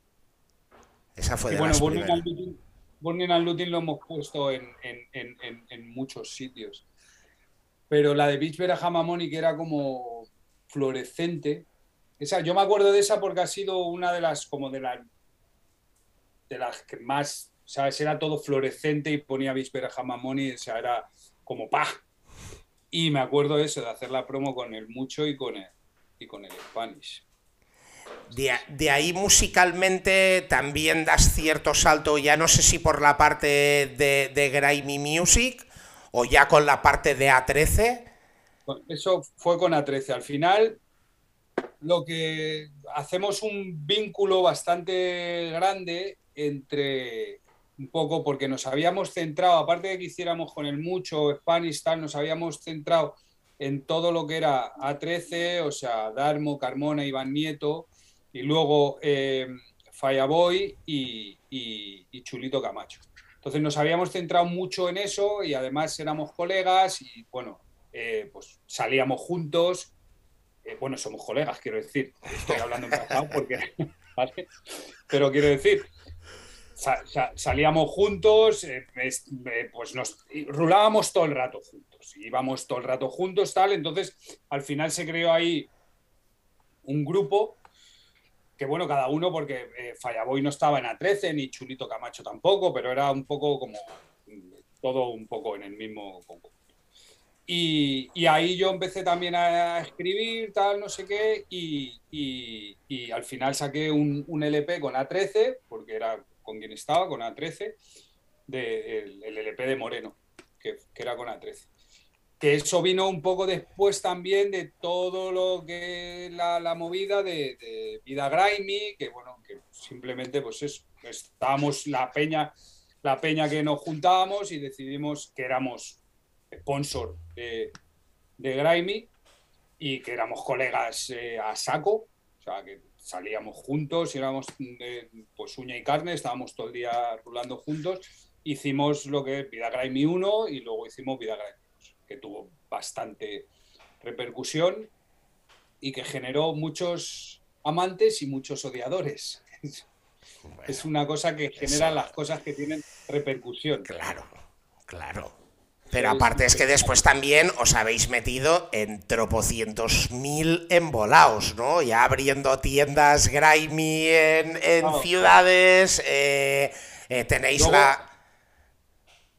Sí, bueno, con respecto a la música, luego lo que has dicho tú, hicimos el sello discográfico de Grimy Music, ¿vale? Que era un sello discográfico también más basado en lo que estábamos hablando antes, de los nuevos tiempos, donde eh, los porcentajes no tenían absolutamente nada que ver y cambiaba un poco el concepto. Nosotros hacíamos más una ayuda eh, en gestión y en marketing que lo que era un sello discográfico en sí. Nosotros ayudábamos en marketing y ayudábamos en gestión y no, por eso nos llevábamos un porcentaje pequeño y ya está. El resto iba, iba para los artistas, que era un poco el concepto de lo que se tenía que hacer en la nueva ola, donde cada uno podía promocionarse solo, por así, o, o, gestionar tu música solo. Entonces nosotros lo que teníamos que hacer era como una ayuda. Y a partir de esa ayuda, pues nosotros nos llevábamos un porcentaje mínimo y hacíamos toda la parte de, bueno, del canal de Grimy Music, las, redes de Grimy Music y de Grimy Wear, todo eso un poco. Y luego sí, luego con Grimy, eh, a ver, ¿dónde nos hemos quedado? Con Grimy, pues eh, a partir del 2010 abrimos Grimy Alemania, abrimos una, una, una, oficina en Alemania, donde, donde tenemos ahí una persona que se ocupa un poco de todo lo de Alemania. En Alemania la cuestión es que sobre todo están las grandes cuentas como Zalando, como Snipes y todo esto y abrimos una tienda online en Alemania. Y luego, bueno, abrimos, antes, perdón, abrimos Grime Store Madrid, que no es la de ahora, que estaba en otro sitio. Abrimos Grime Store eh, Barcelona, también hace 10 años por lo menos. Luego, no hace mucho, abrimos Grime Store Valencia y abrimos otra tienda en, en, en, Madrid, en un centro comercial. Y luego tenemos Grime Store Tenerife, que no es, que no es nuestra, pero que es de Nelson, Nelson Harry Black. Sí, hombre, claro. Y que trabaja con nosotros en Grimy y quiso abrir una, una en Tenerife con unos colegas. Otro, otro, otro grande, Nelson. Grande, pero vamos, un grande de los grandes. Otro con buena historia también. Es que os habéis relacionado ahí con, con gente. Sabíais, sabíais lo que hacíais. Sí, sí. Y un poco lo de las tiendas así, luego, bueno, eh, pues ya salieron distribuciones, pues tenemos distribución en, en, Japón, tenemos distribución en Italia, tenemos distribución en, en, México, empezamos, se ha quedado un poco parado, tenemos, hemos empezado con Estados Unidos, pero justo empezamos antes de la pandemia. Y con la pandemia pues se ha ralentizado todo un poco, al final, bueno, hemos abierto bastantes frentes que muchas veces son pesados, tío. Bueno, ese es, el precio a pagar, ¿no? Es el precio a pagar. Sí, sí. Si, si, hubierais hecho las cosas mal, estaríais vendiéndole ropa a los que inventaron el rap en Albacete. efectivamente, efectivamente. Hombre, llevamos, yo te digo una cosa, llevamos 15 años, ¿eh? Y en 15 años no hemos bajado. O sea, quiero decir, ha sido todo de su vida. Eh, no, en una marca de nuestro nivel, es decir, nosotros empezamos con, empezamos con una inversión de mil euros cada uno. En una marca de nuestro nivel, eh, poder mantenerse y haber dado las teclas correctas para poder mantenerse, porque hubo un momento que nosotros tuvimos un hype, pero cuando tuvimos el hype no vendíamos eh, más que ahora, ¿sabes? Entonces al final tienes que tocar ciertas teclas, darte cuenta qué es, lo, que, es un hype y por qué se produce y gestionar que eso no tiene mucho futuro, porque los hypes son hypes. O sea, de repente sale una marca, tiene el hype, pa, pa, pa, pero en cuanto lo lleva mucha gente, eso se acaba, ya no eres guay, ya no eres lo que mola, ¿sabes? Entonces eso tienes que aprender a gestionarlo y, y tocar otras teclas, porque ya tu logo ya no tiene el mismo tirón. Y eso lo hemos visto y lo habrás visto con 200 marcas, que de repente el logo, pa, y al año siguiente se acabó. ¿Por qué? Porque lo lleva todo el mundo. No vas a llevar el logo que lleva todo el mundo. Entonces, bueno, tocas otras teclas, empiezas a hacer otras cosas y consigues que eso siga subiendo. A lo mejor no pega un subidón como, como tanto subidón como cuando tienes el hype, pero consigues que no baje, que siga subiendo y que siga subiendo y que te reconozcan por otro tipo de cosas y conseguir vender en otros mercados por otro tipo de cosas, donde mercados que, por, por ejemplo, Japón, que es un mercado donde a nosotros no se nos conocía. Nosotros conseguimos la distribución en, Japón porque le gustó mucho la marca, le gustó el diseño, le gustó la imagen y, le gustó la calidad. Y los notas están ahí y vamos subiendo cada vez más en Japón, ¿sabes? Entonces, eh, pues, sabes, la cuestión es que hay que saber ver, visualizar lo que está pasando y no dormirte, porque, porque sube muy rápido y te baja muy rápido también. Y un, un, factor que creo que también es importante, y antes hemos empezado la charla diciéndola ahí de alguna de las visitas que os habíais hecho a Barcelona, y es que nos, os habéis subido en la, en la limo tampoco, al menos en la parte que yo os conozco, que habéis estado en el pie del cañón tirando y currando más que nadie también.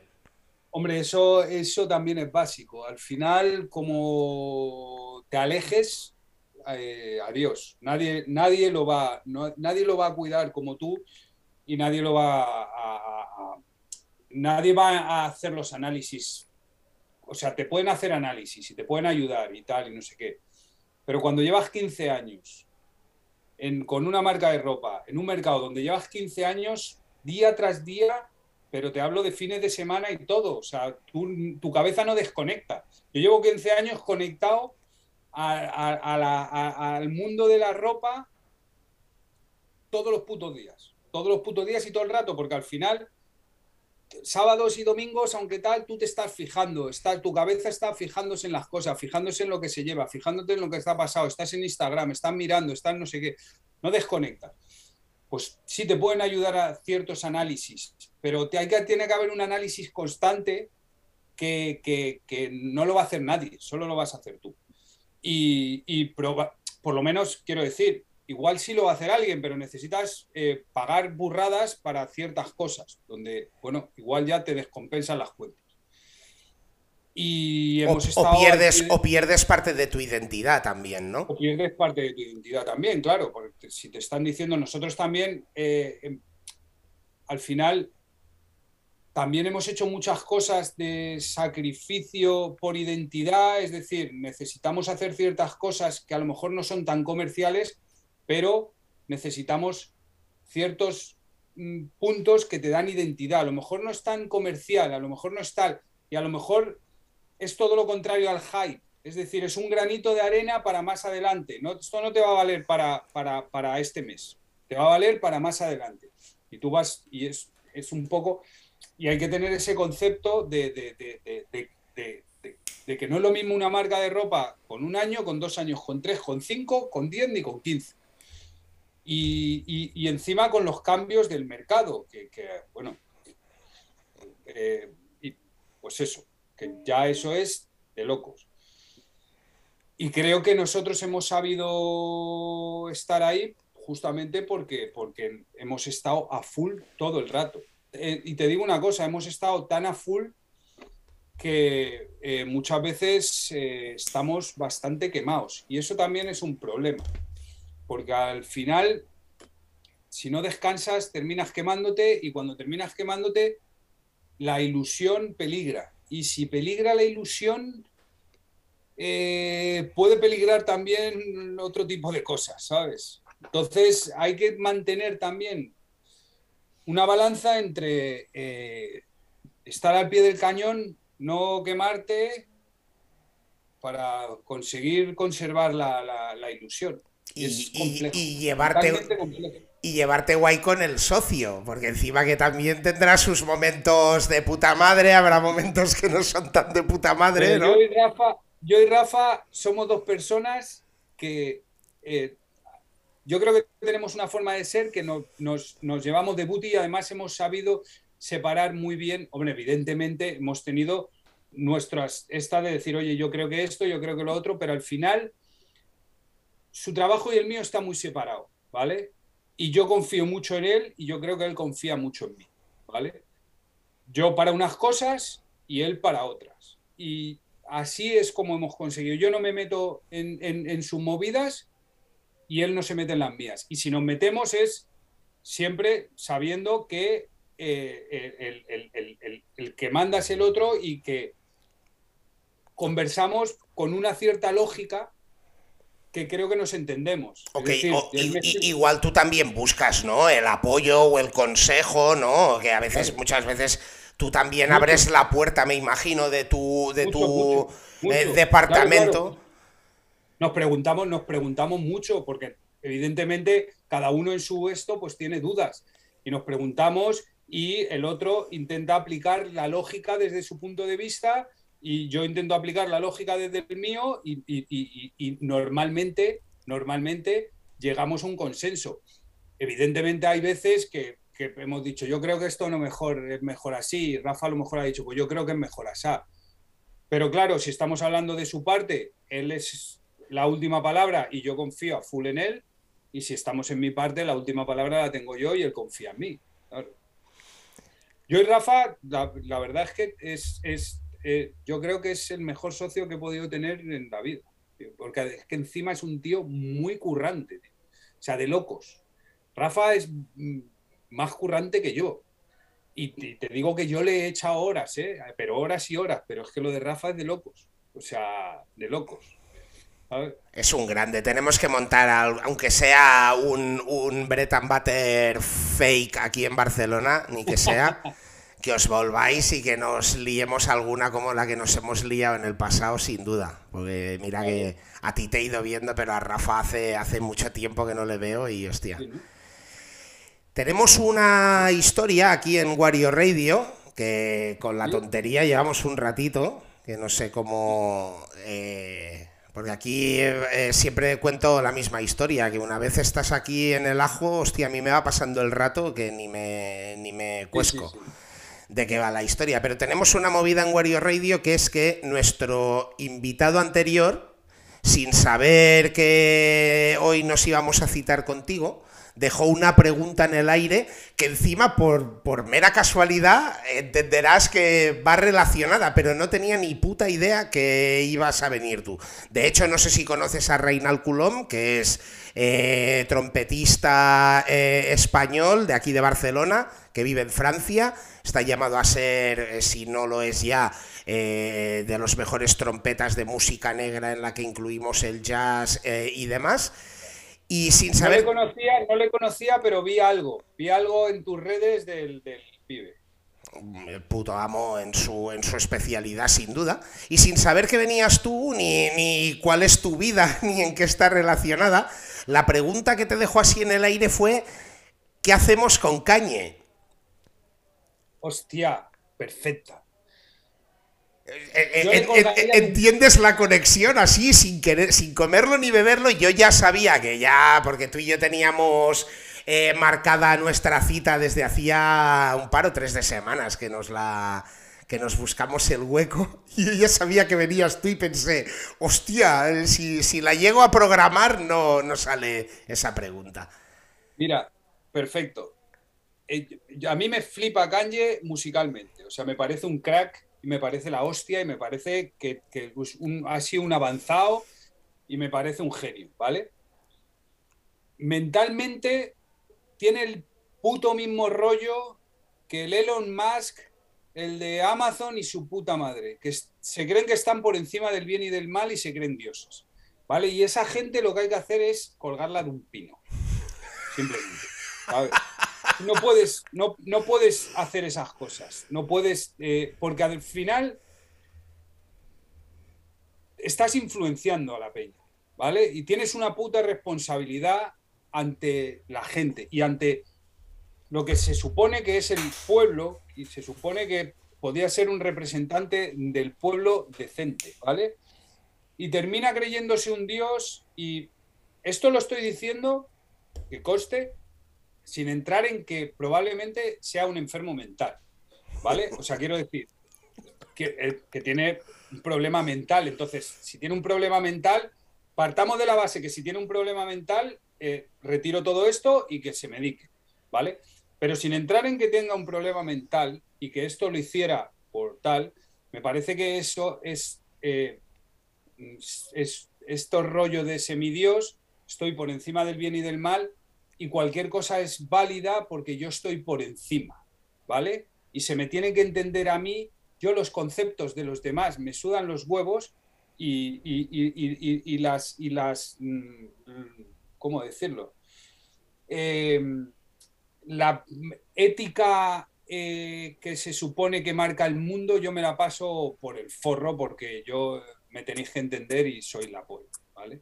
Yo la, última movida de, la camiseta de los cojones, ¿vale? Me parece una falta de respeto eh, porque además él lo hace como una simplificación, eh, o sea, está haciendo la misma simplificación que hacen los, los, los, blancos, pero encima, como yo estoy por encima de toda la movida y me tenéis que entender porque soy caña. Me, me suda la polla que seas cañe, que seas su puta madre. Esto es cierto que es una cosa artística, como quiere. O sea, al final en el arte está esa cosa de provocador, tal, no sé qué, que él lo utiliza mucho, ¿vale?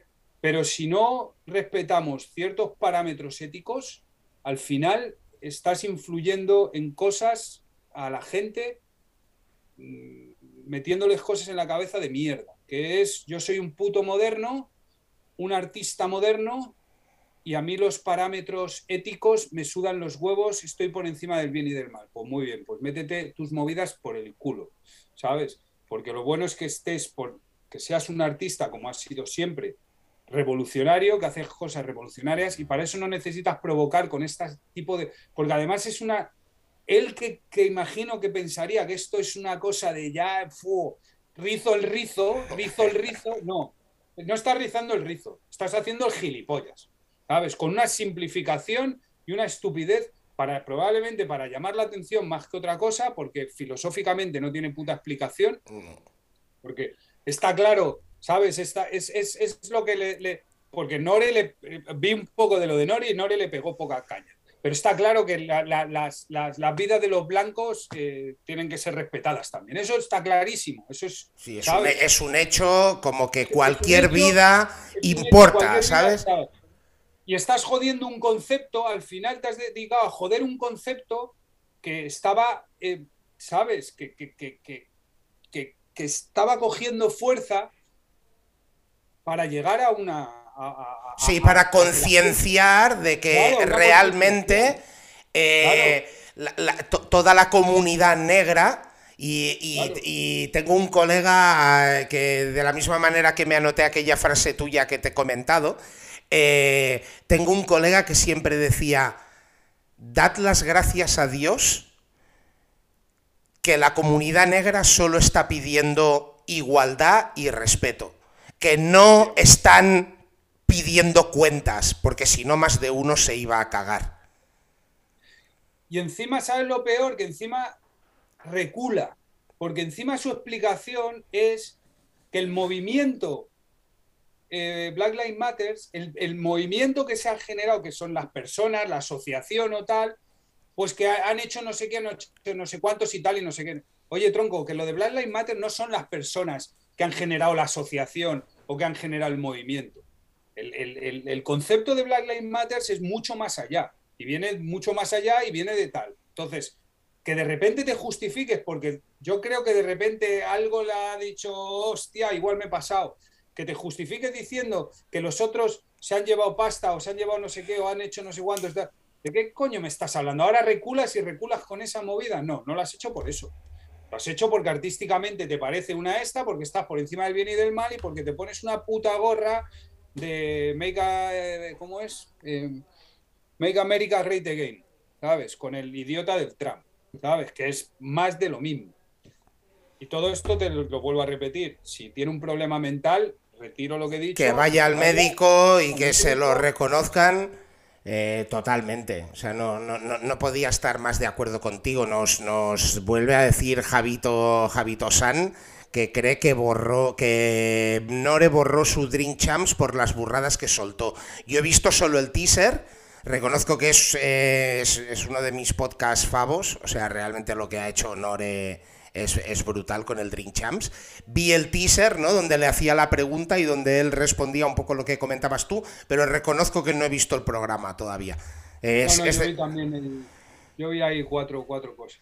Era, lo, lo tenía en mente porque, o sea, me interesaba verlo, ¿no? Y me interesaba un poco ver la opinión porque vi el anterior y pienso como tú, ¿eh? musicalmente creo que ha sido un avanzado en su época, un poco lo mismo que Michael Jackson, ¿no? De, esas personas que musicalmente eh, eran la hostia, pero que igual no me molaría ser su colega, ¿sabes?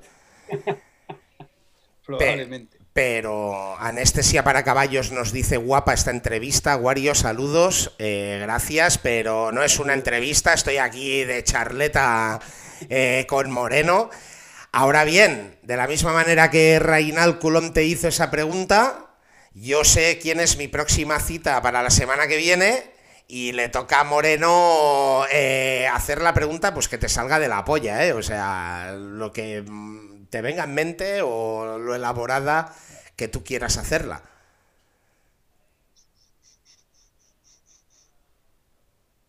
Hostia, es que esto me lo tenías que haber preguntado antes. Pero eso, es lo bueno, eso es lo bueno. Lo que pasa es que Reinal, Reinal Coulomb sí que jugaba con ventaja, y es que Reinal Coulomb vino en la primera temporada, nos citamos, en la primera temporada de Wario Radio, pero fue el primer, la primera que hicimos por Twitch, no se grabó, y habíamos acordado de, hostia, con la charla que sacamos, vamos a hacer una, un segundo episodio y ya él, él se la sabía y yo creo que se la, se la traía preparada.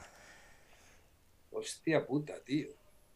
No, tengo tiempo, ¿no? Me lo tienes que decir así. Bueno, te puedo ir dando tiempo. Mira, de momento Chris, Roca también nos escribe en el chat y dice que esta mañana ha hablado Nore en Hot 97, Hot 97, y ha comentado que quizá no fue lo suficientemente fuerte para ir a más. Quizá no fue lo suficientemente fuerte, ¿quién? Eh, Nore eh, a la hora de planteárselo, porque sí que Nore, eh, al menos en el teaser, veo que se contiene. Al final es un artista que le tiene el respeto como artista y pues bueno, igual no le saca todo el fuelle o todo, todo lo que debería o cree que, que podría haber sacado de ello. Imagino, pero yo creo que igual no hay que tratar con tanto respeto a quien no lo está demostrando, ¿no?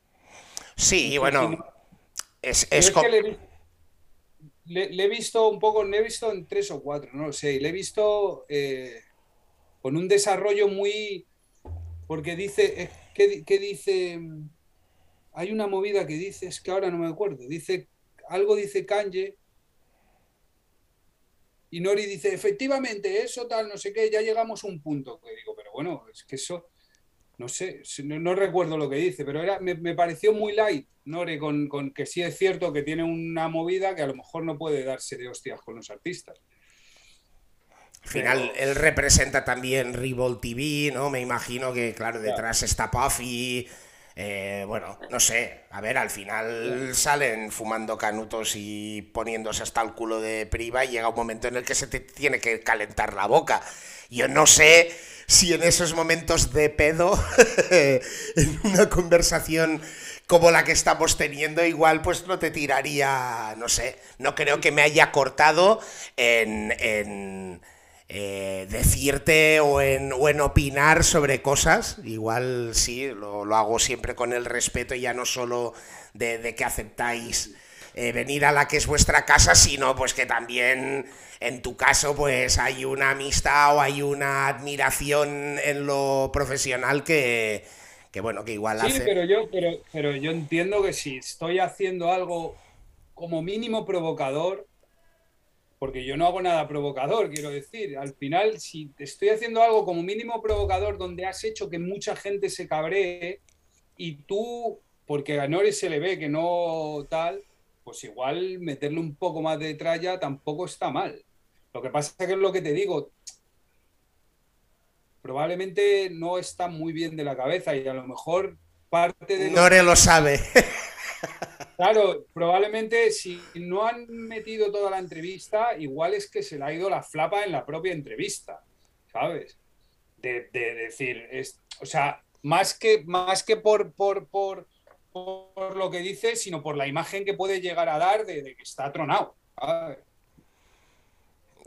o, incluso que haya sido él o alguien de los que van con él que les hayan dicho, cortad esto, eh, por favor que se le pueda ir todo el negocio al garete, que esa es otra.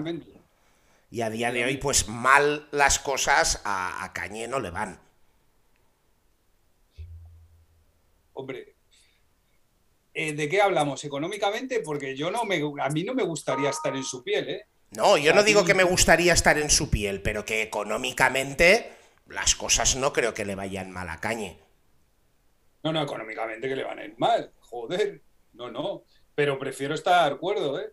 No, hombre, yo también, yo también. que, yo, que, yo, que, yo, que yo le sigo en Instagram y, y, ya no sé, o sea, realmente, o sea, te he soltado todo esto como si fuera una persona cuerda, pero seguirle, si le sigues en Instagram, dices, este tío tiene un problema Hombre, mental. ¿eh? Cuerdo ha sido hasta el momento de decir, no, no sé cuál es su situación mental, porque si no lo es, nada de lo que estamos diciendo puede tener sentido. Ya me parece lo suficientemente cuerdo. La otra es que si lo está diciendo con su cordura, es para acabar colgado del pino que tú decías.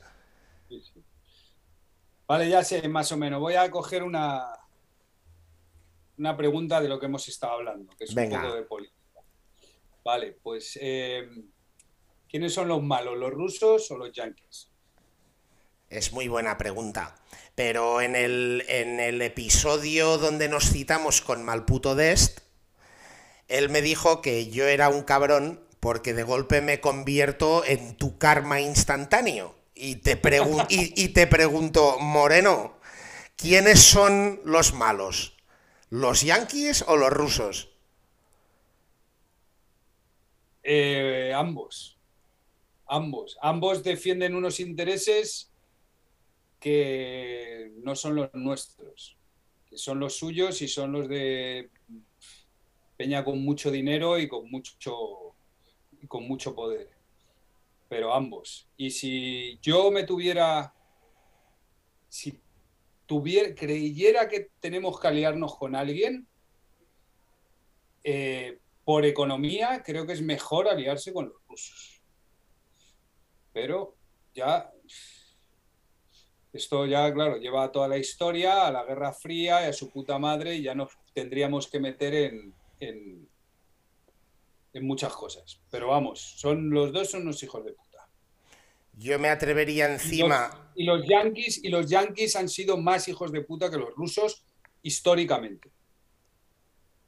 Era, era lo que te iba a decir. Digo, si me permitías incluso por acabar de completar una frase en la que estoy de acuerdo, porque no tengo ningún posicionamiento, y lo he dicho antes, y si lo tuviera lo diría, ¿eh? porque yo soy de los que eh, grito a, los cuatro vientos que soy republicano, mi, idea del pensamiento político al que represento, siempre he sido muy claro con eso. Eh, siempre con el respeto eh, de que la gente opine su opinión, pero acabaría completando tu frase de que aparte de que son unos hijos de puta los dos lados, encima el resto de humanidad les importa una puta mierda. Sí, sí.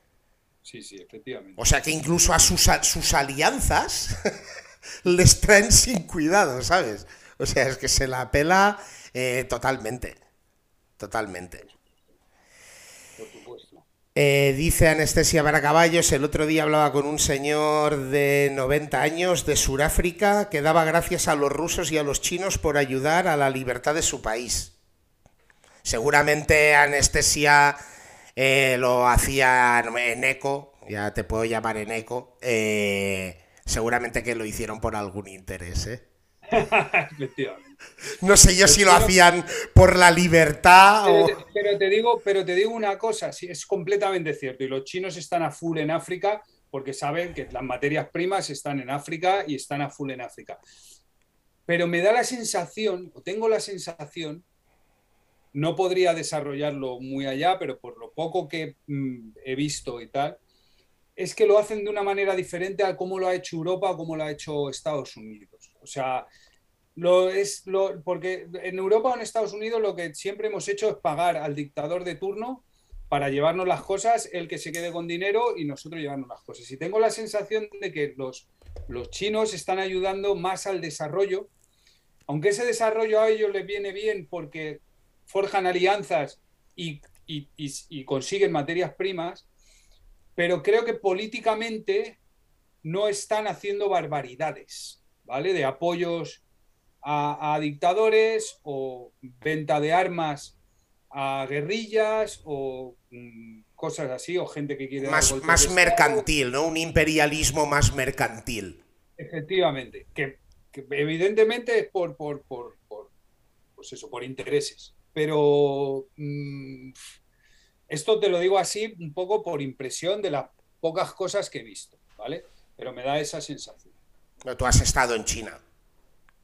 Sí, yo he estado en China y yo creo que los chinos son bastante menos agresivos que los yanquis. Y su, forma, y su forma de pensar es bastante menos belicista que los yanquis. Es más, los chinos de toda la historia. Otra cosa ya si nos metemos en Taiwán, en el, el, el Tíbet, ¿no? O, o Hong Tíbet, Kong. Y todas estas movidas. Bueno, Hong Kong era suyo, lo que sí. pasa es que se metieron los ingleses. Pero los chinos llevan defendiéndose de los japoneses, que es una puta mierda de isla ahí toda la vida. ¿Sabes? Hicieron la, la muralla china para defenderse de los ataques externos. O sea, otra cosa es que luego tengan sus pequeñas cosas como que, pues eso las tienen todos los países, de que esto me pertenece, esto no me pertenece, esto de, de toda la vida tal, no sé qué, como, ¿sabes? Pero en líneas generales tengo la sensación de que son menos belicistas y les gusta menos la violencia que a los yanquis. Están más preparados, yo ese, ese, eso lo digo por un conocimiento personal de haber practicado artes marciales, ¿no? Que el concepto chino sí. siempre se ha basado más en la defensa que en el ataque, y eso sí que es cierto. Ya es, es algo cultural, creo. Están más preparados para defenderse, lo que dices tú, ¿no? Defenderse del ataque que les pueda venir de fuera, que de por sí solo ser los que lo provocan, ¿no?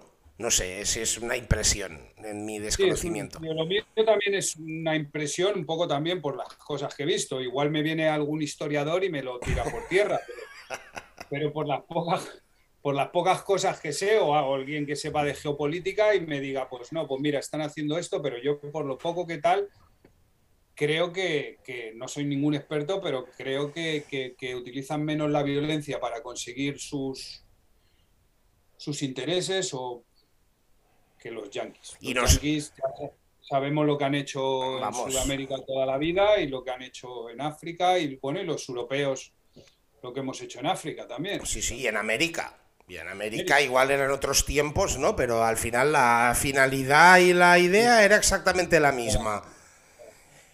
Dice Neko otra vez más que los japoneses con Corea hicieron una de las asquerosidades más grandes de la historia intentando quitarles la identidad. Otra más que les podemos anotar en la, en la libretilla. También te digo una cosa, también te digo una cosa. Cuando vives en una isla tan pequeña que está a punto de irse a la mierda por unos cuantos terremotos, igual, igual tienes que pensar en un sitio donde vivir. Más tranquilo. Sin duda. Los japoneses, Yo... los, los japoneses, sin embargo, han sido bastante belicistas. ¿sabes? Se metieron en la Segunda Guerra sí, Mundial. Sí, vamos. Una, una, mierda de islita. Bueno, y, y, y, históricamente también lo que decíamos, Japón invadió China en su época. Sí. O sea, que una isla... Me imagino que tendrían mucho mayor poderío económico que los chinos en aquel momento, pero estamos hablando que los chinos son, yo qué sé, 200 veces Japón es China, algo así. Y en habitantes ya no lo digamos, o sea que en fuerza, en, número, ¿qué tenía que pasar para que Japón eh, pudiera plantearse voy a invadir China, tío? Y fíjate ahora el poderío económico y de habitantes que tiene China y que yo sepa no le está tocando los huevos a Japón. No. Que lleva, que lleva tocándole los huevos a China toda la vida. Toda la vida.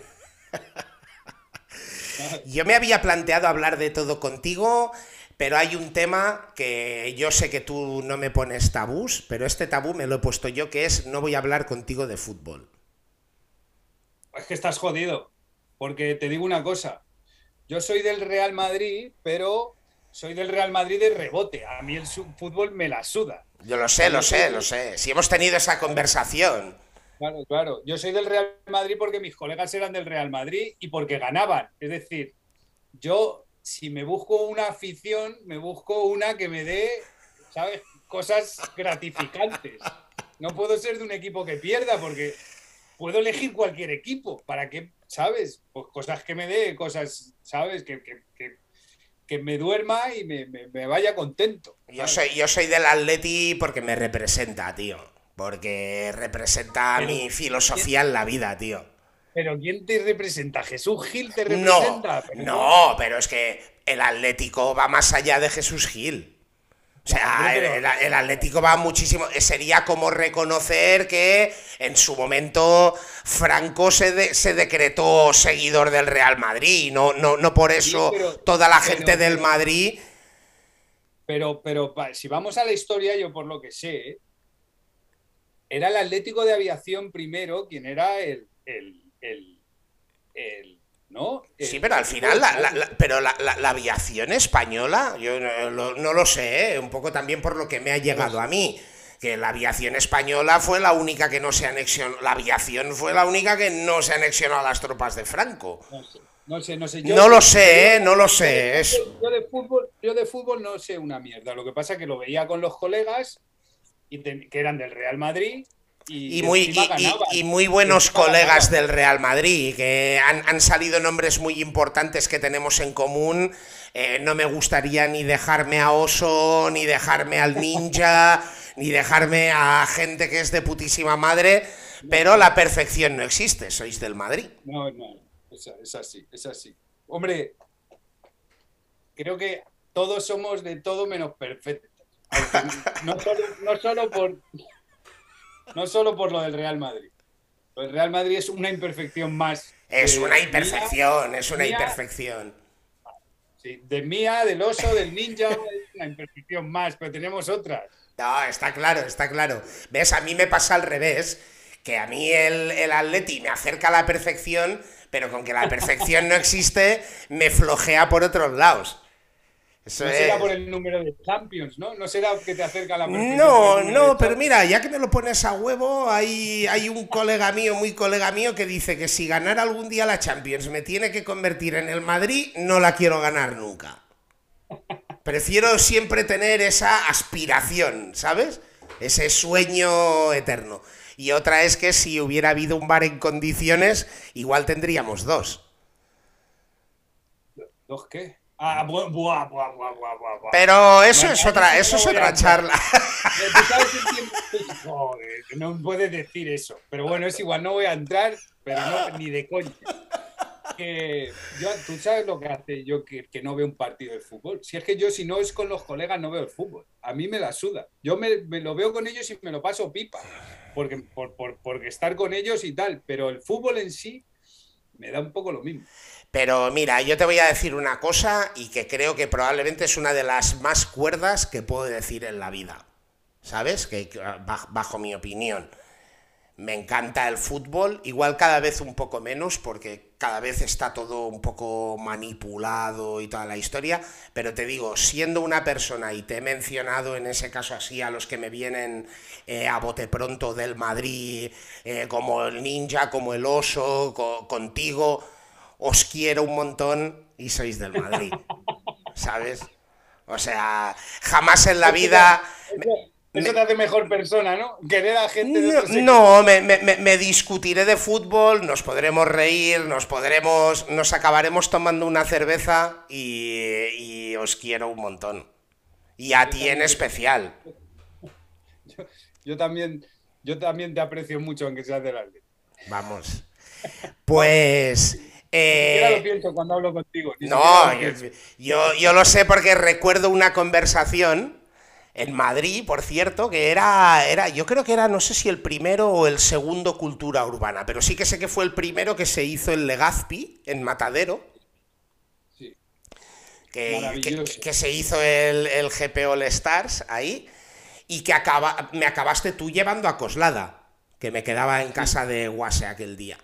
Y, hablamos de fútbol en el viaje, de lo típico, porque yo sí que pregunto, tú no, me, tú no me preguntaste, yo te pregunté a ti, y tú me dijiste del Madrid, y lo he tenido siempre, pero yo sé que a ti el fútbol, por eso eres del Madrid.